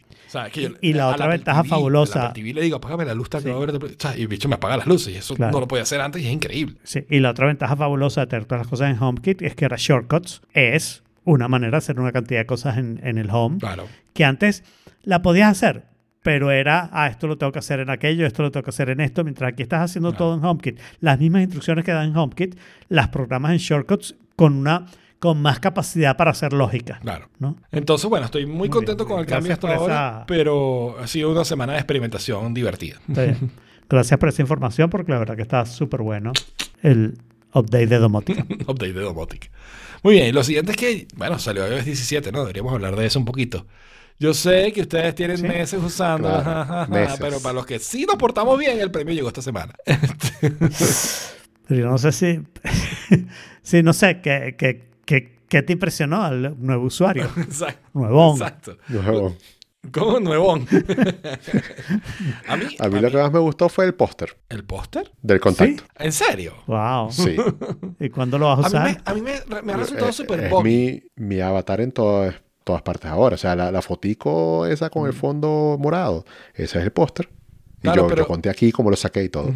A mí me resultó muy, muy buggy. O sea, por ejemplo, Saraí actualizó el de ella y tardó un rato en que me apareciera a mí. Yo actualicé el mío, lo cambié dos veces. Hasta hoy fue que Saraí terminó de recibir el nuevo, la nueva versión del mío. Eh, me- me- ¿Sabes? Mi herma- también Titi eh, me mandó, me llamó y me dijo, "¿Te- te- ¿me viste con la foto? Y dije, no, no te he visto con la foto. No se actualizó, sino hasta que yo le dije. Entonces, Ujú. es, Eso como, sí. es como buggy, es como... Está buggy, pero me gusta la posibilidad, el feature, me refiero. Sí, o sea, no está mal, es un poco cheesy. A mí me parece, me parece Pero- un poquito cheesy, pero está bien. eh, Gen Z. Pero ¿cuándo ves los pósters de las otras Muy personas? pocas veces. ¿Cuándo te llaman? Ok. Y a mí nadie me llama. Uf, Sí, exacto. No, no, yo no quiero que me llamen. O sea, ni siquiera si tienes un póster nuevo. No me Lo llames que para sí me gustó que, que definitivamente a Mándame partir de ahora foto creo que por- más por nunca Telegram. tendré una llamada. Eh, por lo menos aquí en Ah. España, eh, mi, mi operador, y prácticamente ninguna operadora, creo que como Vistar es la única, que no ofrecen el servicio de, de, de nota, Voicemail. ¿cómo se llama? De voicemail inteligente que tiene Apple desde, desde el principio. ¿Ok? Aquí no, aquí tienes que llamar, Mm. todo, escuchar su mensaje, mensaje número uno y tal. Pero Pero se ahora- llamaba Visual Voicemail. esa- si una- no, no, no, era Visual Voicemail, ¿sí? Visual Voicemail. El primero era Visual, no. El, el actual es Live Ok. Voicemail. Pero el Live Voicemail sí funciona. Porque es exclusivamente de Apple. Entonces ahora, para mí, el botón por defecto para atender una llamada va a ser voicemail. Entonces te escucho lo que estás hablando, o sea, veo, ve- veo ahí el transcript y si decido si te atiendo o no. Además, eso queda grabado el mensaje y claro, es maravilloso, es maravilloso. Está muy bien, está muy bien. Claro, yo tengo en Google Voice el- el- la cosa de que, de que oigo quién me está llamando si es un número desconocido, Claro. ¿no? Porque tú dices que no atiendes llamadas, yo me imagino que si tu mamá te llama, sí, la atiendes. ¿no? sí, si estoy disponible, sí. Puede ser una emergencia. Puede ser una emergencia. Yo creo que tienes que atenderla siempre. Hay un grupo de gente que siempre tiene que Es atender. verdad, hay un grupito que siempre. Por ejemplo, a mí, si yo Coño, te llamo, es seguro. seguro porque hay algo ¿Por qué gravísimo. coño te o estoy sea, llamando? o sea, hay, que, hay que ejecutar el protocolo o sea. Alfredo se murió. Este, Exacto. o estamos cerca. Cuando Alfredo te llame, es María Elena. ¿Qué? Es María Elena que te está llamando. Ah, bueno, puede ser también. No, Marilena te, Marilena te mandaría mensajito. Ok. Triste mensajito, pero te lo mandaría. Pero lo otro de iOS 17 son los widgets. Los widgets, Los este, widgets Uh, los widgets ahí tengo un comentario. O sea, solo estoy utilizando el de Uy, no, no, no. El de Overcast me mató. Yo estaba pensando, claro, tú dices widgets interactivos, pero hasta que las aplicaciones no lo hacen. ¿qué Claro, no tienes? tienes nada. Tienes lo de Apple, alguna otra cosa. Y nada era, nadie era guau. Pero yo no me imaginaba lo que iba a hacer Overcast. Entonces, Overcast en el widget te pone los podcasts con un play abajo. Ujú. Entonces, yo no vuelvo No a abrir abrir Overcast más nunca. Overcast. O sea, eh, no, porque tienes ahí, y oye, si estás oyendo solo ese podcast, claro, si quieres ver un playlist, ok, de repente, si quieres pasar de un playlist a otro, pero la inmensa mayoría de las veces, yo veo el podcast sé cuál quiero oír, y quiero oír ese podcast primero al menos, ¿no? Y claro, tú dices, bueno, si tengo mucho tiempo, el podcast es muy corto, quiero oírlo continuo, pero la mayoría son largos, la mayoría ese es el lugar para hacerlo, y después de que termina, se para y tú decides con cuál quieres seguir. La verdad que ese chapó porque además Marco estaba amenazando que de repente el año que viene lo iba a tener Sí. y lo sacó el de Day Off. Incluso mudándose y todo lo que está pasando últimamente. Sí, sí, sí. Entonces, fíjate, a mí mi, mi, Se compró una Rivian amarilla. Amarilla. Está muy bien. mi- mi widget favorito es la aplicación de un amigo de Sketch que lanzó esta semana, ¿ok? Que se llama Thwip, ¿ok? Ok. Que esto es demasiado Jaime, porque ustedes saben, ustedes saben de, de toda la vida. Claro, y ya sé lo que es. Esta hace soniditos, ¿ok? Tú la aprietas en el widget y se hace sonido. Sí. Entonces, fíjate, ¿eh? Ok, este es Oh. uno. oh. Es maravillosa.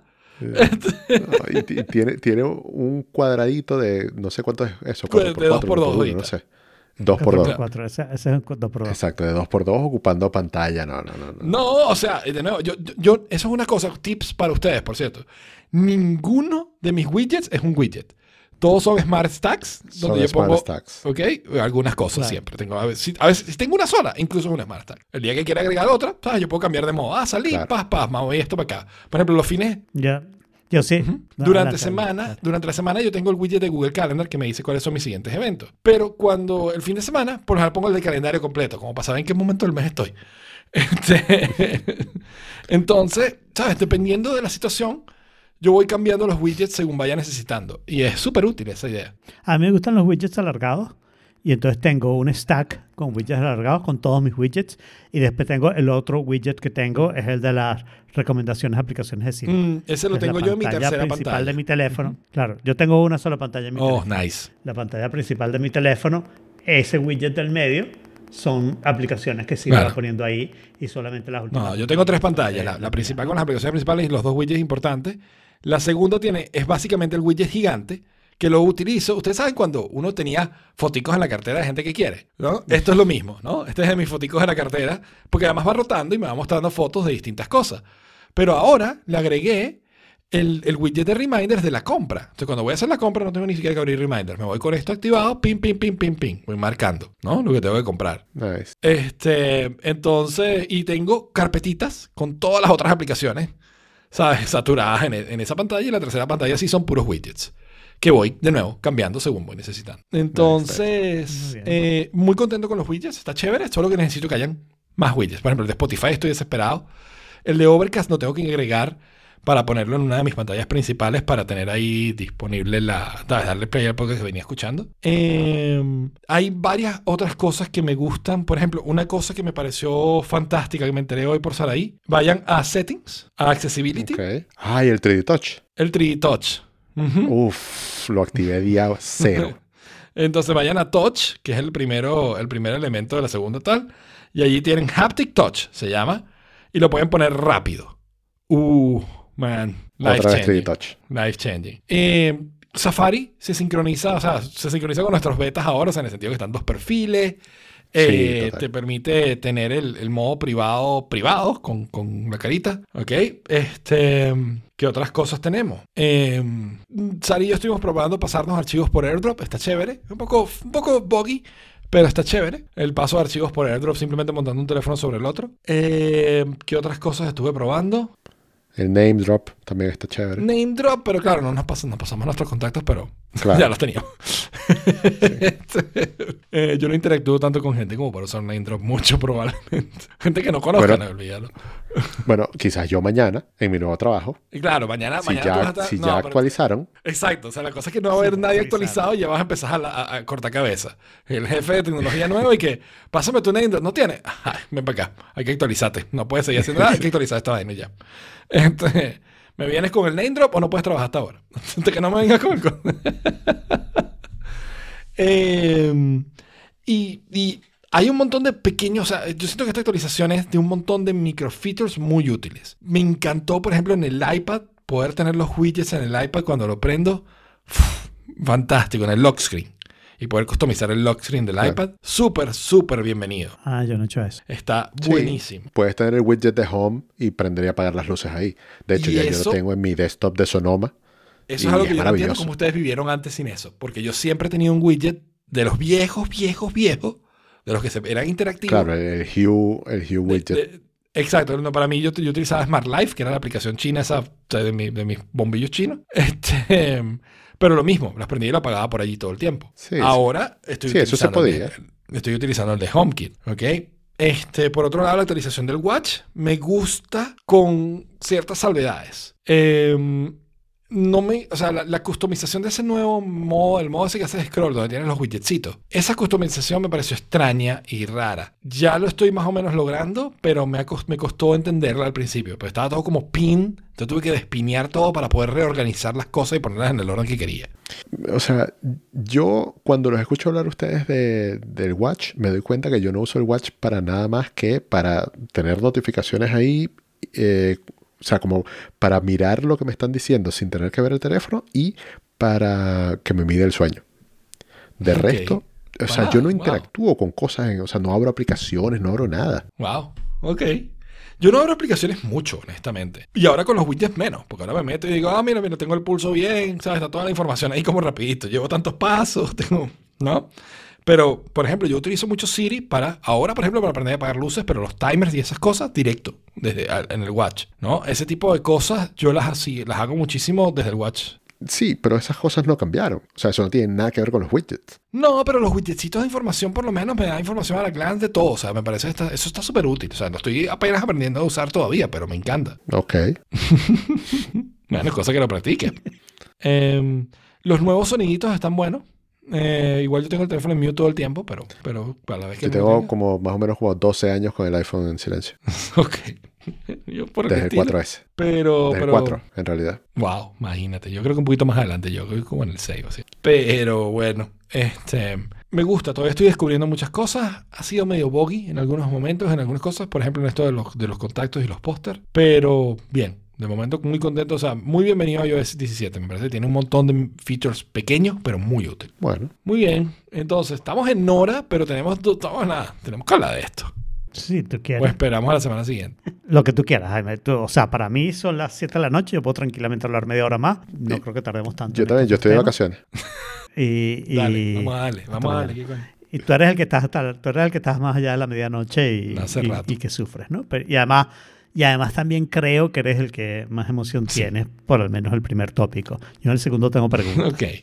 En el primero, bueno, hablar del final de, de la temporada de Foundation. A mí me parece, ya estoy seguro que estoy claro que Alfredo no, porque lo hablamos en, en Mastodon.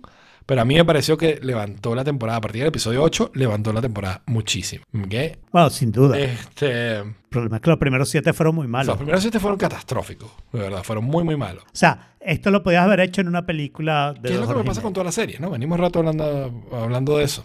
Sí. Pero más allá de eso, o sea, eh, de hecho, tengo, quiero volver a ver el episodio final porque hubo tantos plot twists sobre plot twist que, que, que me quedé así Sí. como, guau, eso ¿Qué? estuvo planeado siempre desde el principio, pero ¿cómo lo planearon? ¿Pero cómo hicieron? Pero, ¿no? Lo, lo que también es un problema, pasaba con, con Game of Thrones también. Tienen tantos personajes en tantas partes distintas que te está cortando una escena de la que quieres ver más para mostrarte algo que en ese momento prefieres ver lo otro, ¿no? Entonces estás así como, eso es como un down, ¿no? Que, que ladilla que me, que me corten la cosa. Pero definitivamente pasaron un montón de cosas. La sensación que yo tengo es que muchas de esas cosas pudieron A lo haber pasado antes temporada. Y pudiera haber acelerado la serie y haberte puesto cosas emocionantes antes. Porque, además es una sobredosis de cosas, o sea, nada más el plot Sí, de Demercell y, lo, y, lo, y los clones y, lo- y los Empires, Pero- ya es, es una super bomba. Pero es un plot además que se quedó como corto. O sea, me gustaría que hubiera habido más exploración de eso, pero se está acabando la serie. Claro, eso lo hace porque van a sacar probablemente un Season 3. Yo espero que no, pero probablemente lo hagan. Y A mí- mi preocupación O sea, es que van a sacar un Season qué 3 chimbo, o en sea. tres años y no me voy a acordar de un carajo, y especialmente Eh, con si tantos acaso. plot twists al final. claro, no, hay que volverla a ver. Y cuando la vuelves a ver, te das cuenta en no realidad buena. de los problemas que Claro. tiene la serie. Claro, porque te vas a ver esos siete episodios primero, que tú vas a decir, ¿qué coño está pasando Claro. aquí? ¿no? De repente te ves un video de YouTube con el Es es- lo es lo que yo suelo hacer. y ya. Me está pasando Y ya- ahorita con la ya con The Wheel of. Time en, en Amazon. ¿Ok? Uh, y, y- sí, y yo hace, tengo que ver hace- un resumen cada vez que veo un hace episodio. más de dos años que, que salió la primera temporada. Y la estoy viendo Sí. ahorita y es que es una serie de la que no me acuerdo nada, no entiendo nada, no, no, no- no conecto De con nada. nadie. Estoy, estoy empujando el segundo episodio para ver si logro ver la serie. Porque... Pero, Sí. Pero Foundation Eh, me parece que terminó con un buen bang, a mi gusto. ¿no? Un montón de plot twists interesantes, un montón de cosas. A mí- Me pareció, de nuevo, muy mal llevado el pacing, muy, muy episodio, muchos episodios muy malos. Para terminar con todo lo bueno, se lo guardaron para el final y es como, coño, podías repartirlo. Sí, podía repartir. Y la otra cosa, para decir la razón por la que no voy a ver el Season 3, no importa cuándo sea, es que, eh, o sea, me parece que la serie empezó con una idea y ahorita que está medio perdida, ¿no? O sea, es- eh, el Foundation 1 fue destruido, pero la gente no, pero para dónde se va esa gente no sabes. El Foundation 2 está como en medio construcción, pero se murió Salvor, entonces ahora vuelves a tener los personajes que tenías antes, que ahora van a dormir y se van a despertar una vez al año. Este, la tipa despertó a tres emperadores de después despertó a tres emperadores de una vez, ¿ok?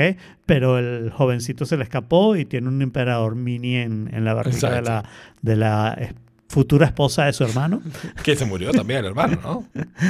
que se murió, que se murió, también se murió muy, Muy bien, bien muerto. muerto, o sea, esa escena, esa escena fue impresionante porque, o sea, nos dieron todos los elementos para que nos lo esperábamos. Pero no lo vimos venir por ningún lado. Yo no me lo esperaba, o sea, no, no me lo esperaba. De hecho, me quedé así como, güey, ¿qué Yo pasó? también, yo la vi ¿Cómo dos veces. hicieron esto? Ah, después dije, ah, de acá, ok, Bárbaro. claro. Te lo tuvieron que Sí, explicar, sí, o sea, tuvieron después que decir, es que esto yo se lo di a este momento, entonces él hizo esto, y entonces así pasó todo. Que está bien, o sea, está bien porque fue una escena realmente eh, eh, importante y Ujú. chévere porque es la muerte del emperador, que de todas maneras no tiene muchas consecuencias. A porque La única que hay que matar es a Demerzel. Bueno, a la única que hay que matar es a Demerzel, que ha sido la emperadora. de Claro, pero a su vez, que eso me, este parece tiempo, bonito de la y no nos lo historia. han explorado, ¿no? que, que es una tragedia a todo nivel. O sea, de Mercel, que tiene todo el poder, tiene control y tiene todo, pero realmente está programada para estar doblegada a esto y no, no, no, ¿sabes? Está obligada a hacer lo que tiene que hacer. Y es como, wow, o sea, it's, it's so sad, es tragic en todo nivel. Sí, alguien tiene que hackear a Demerzel. Exacto. y el episodio 5 Ahsoka, místico, este, espectacular. O sea, pero sobredosis de fanboyismo de Star Wars. Fue todo lo que soñamos. Fue increíble ver, eh, ver, ver Clone Wars en la vida real, con los actores reales. Claro. Y, por cierto, la niña que hace Ahsoka, mucho mejor que Me- Ahsoka. Mucho mejor que Rosario Dawson. y demuestra que mi teoría de la, de la, del make-up y no sé qué es completamente farta. La niña está perfecta, lo hace maravilloso. eh, eh, me gustó mucho más esa parte de Ahsoka, o sea, me sentí como más Es identificado, más, de los más, que vimos. más, o sea, más esta es Ahsoka que, que con la que vamos a seguir teniendo. Sin embargo, ella parece haber tenido no una transformación entendí- importante, por lo cual deberíamos empezar a ver un poco más de eso, ¿no? Está bien, pero es que para mí es, es, es más de, de relación conmigo, ¿no? De, de, de si me identifico con el personaje o no me identifico con el personaje. Y yo estoy un poco como en contra de Ahsoka en este momento, o sea, la Ahsoka mayor. Es así como que las partes donde ella está me parecen las partes más aburridas. Me parece como que no tengo la expresión, no tengo como la, la cosa se cayó al mar y era así como, bueno, sí, ojalá se muere. Ah, no, revivió y tiene a Anakin enfrente. Este, pero la serie se llama Ahsoka, entonces no se debería Claro. morir. Eh, eh, es como, eh, ¿sabes? Es como un toma y dame medio chimbo. No entendí si tu teoría de, de Anakin Eh, tuvo eso fue algo que me parece que lo eh, hicieron. propulsión bien. o rebatimiento. Eso me parece, porque no explicaron un coño. Y está bien, déjame el misterio. Porque si, explicaron si- si te pones a explicar, corres el riesgo de que mucha gente lo termine odiando. Entonces, déjame el misterio. No sabemos si este es el Anakin Ghost o no, si este vive aquí o no. Mi teoría, o si esto o si todo fue un sueño, una impresión de ella. Pero mi teoría encaja aquí como de un culo. Este, encaja perfecto. Ya, ajustadita. O sea, Ok. Anakin es el, el dios que mantiene el balance en la fuerza. Vive, o sea, tiene perfectamente acceso a, a este mundo entre mundos. ¿Ok? Y Ahsoka, que es la- su, básicamente el daughter of light, del light side of the force, puede perfectamente, o sea, él puede haber venido intervenido para que ella decidiera, ¿ok? Si ella quiere seguir viviendo y seguir luchando o está lista para dejarse ir, ¿no? Y eh, me, parece, me parece muy cool porque o sea, tiene, tiene los paralelos de que en los momentos en que ella no quería seguir luchando, Anakin se convierte al lado oscuro, se vuelve el Anakin malo y, y lo ves irse del lado del light al dark un par de veces que te demuestra que puede utilizar Bueno, y- de la fuerza y que precisamente trae balance a la fuerza, ¿ok? Y, vemos, y vimos a Ahsoka cambiar en un momento. un a- momentico a, su pequeñito. parte mala. ¿no? Bueno, pero es- eso es interesante porque eso no había pasado Claro. antes, ¿no? Entonces... Que todavía no entendemos la posición de Ahsoka entre los Jedi. Pero es que Ahsoka is not a Jedi. Em, No, en hora ya la votaron y, y después ella no quiso regresar cuando le ofrecieron readmisión exacto, exacto. Entonces, con créditos cumplidos. Y la otra cosa que tengo que decir que, o sea, para mí ahora el personaje que quiero saber qué pasa son los que no estuvieron en este episodio. claro, quiero saber sobre Sabine, quiero saber sobre... Eh, eh, so- so- Sabine, sobre Kaizen, ¿cómo, ¿Cómo? se llama? Kaiban. ah, sí. Bailan. No, son los métodos japoneses de, de, de- de industria. Eh, y eso, y, y- y todo este cuento de que tú sabes, de que eh, los generales se roban las naves y hacen misiones que no deberían hacer y no sé qué, no sé qué, eh, como en Top Gun, ¿no? O sea, deberían ponerle un poquito más de seguridad a esas cosas. sí, no sé, pero aún así, no o sea, yo te digo una cosa. Guarda la las República en, entera en una cajita. Está sostenida, está montada, se mantiene, existe por el gordito de la barbita. o sea, ese carajo está manteniendo la república entera. Está en Sí, todos porque lados. está en todos lados, está Pero por otro los lado- todas las ineficiencias de la república, él las está sacando a la luz, Pero- él está protegiendo a la gente que tiene Pero se revela. Pero se Se revela. revela o sea, contra la este ineficiencia y la estupidez de los ayudando, protocolos de la república idiota. Bueno, pero estuvo ayudando a, a- a la ti- a la tipa que estaba haciendo la misión, que no era Claro, misión. está, pero he was doing the right thing. Este tipo es, he's, my guy. He's my guy. Eh. El hijo está doing the right thing. Por cierto, si vas a hacer una misión peligrosa, no lleves Un a tu poco- hijo. un Es una poco, recomendación sí, un poco general raro. para todos los padres de Pero, familia. eh, de hecho, esa quizás es, la very única weird. prueba que tenemos de que lo que pa- pasó con Ahsoka es real, ¿no? Porque este niño estaba escuchando los sales, ¿ok? Entonces tú dices, bueno, no fue que lo soñó ella. Claro, pero eso haber sido, pero eso haber sido una especie de FaceTime de la fuerza con, con fallas de comunicación. Puede haber, o sea, sí, voy a buscar la explicación que tú O quieras, sea, ¿no? no- Eh, sí, o sea, y, y creo que eso está bien, Claro. porque no me hubiera gustado ni que hubieran cerrado la puerta, ni que ya, eso, lo que tú dices, no, te voy a explicar la enciclopedia de, de lo que está pasando. ¿no? Claro. ¿Cómo funciona la fuerza? Este, no, gracias. Pero estoy mucho más emocionado por, por ver el personaje de Ahsoka ahora.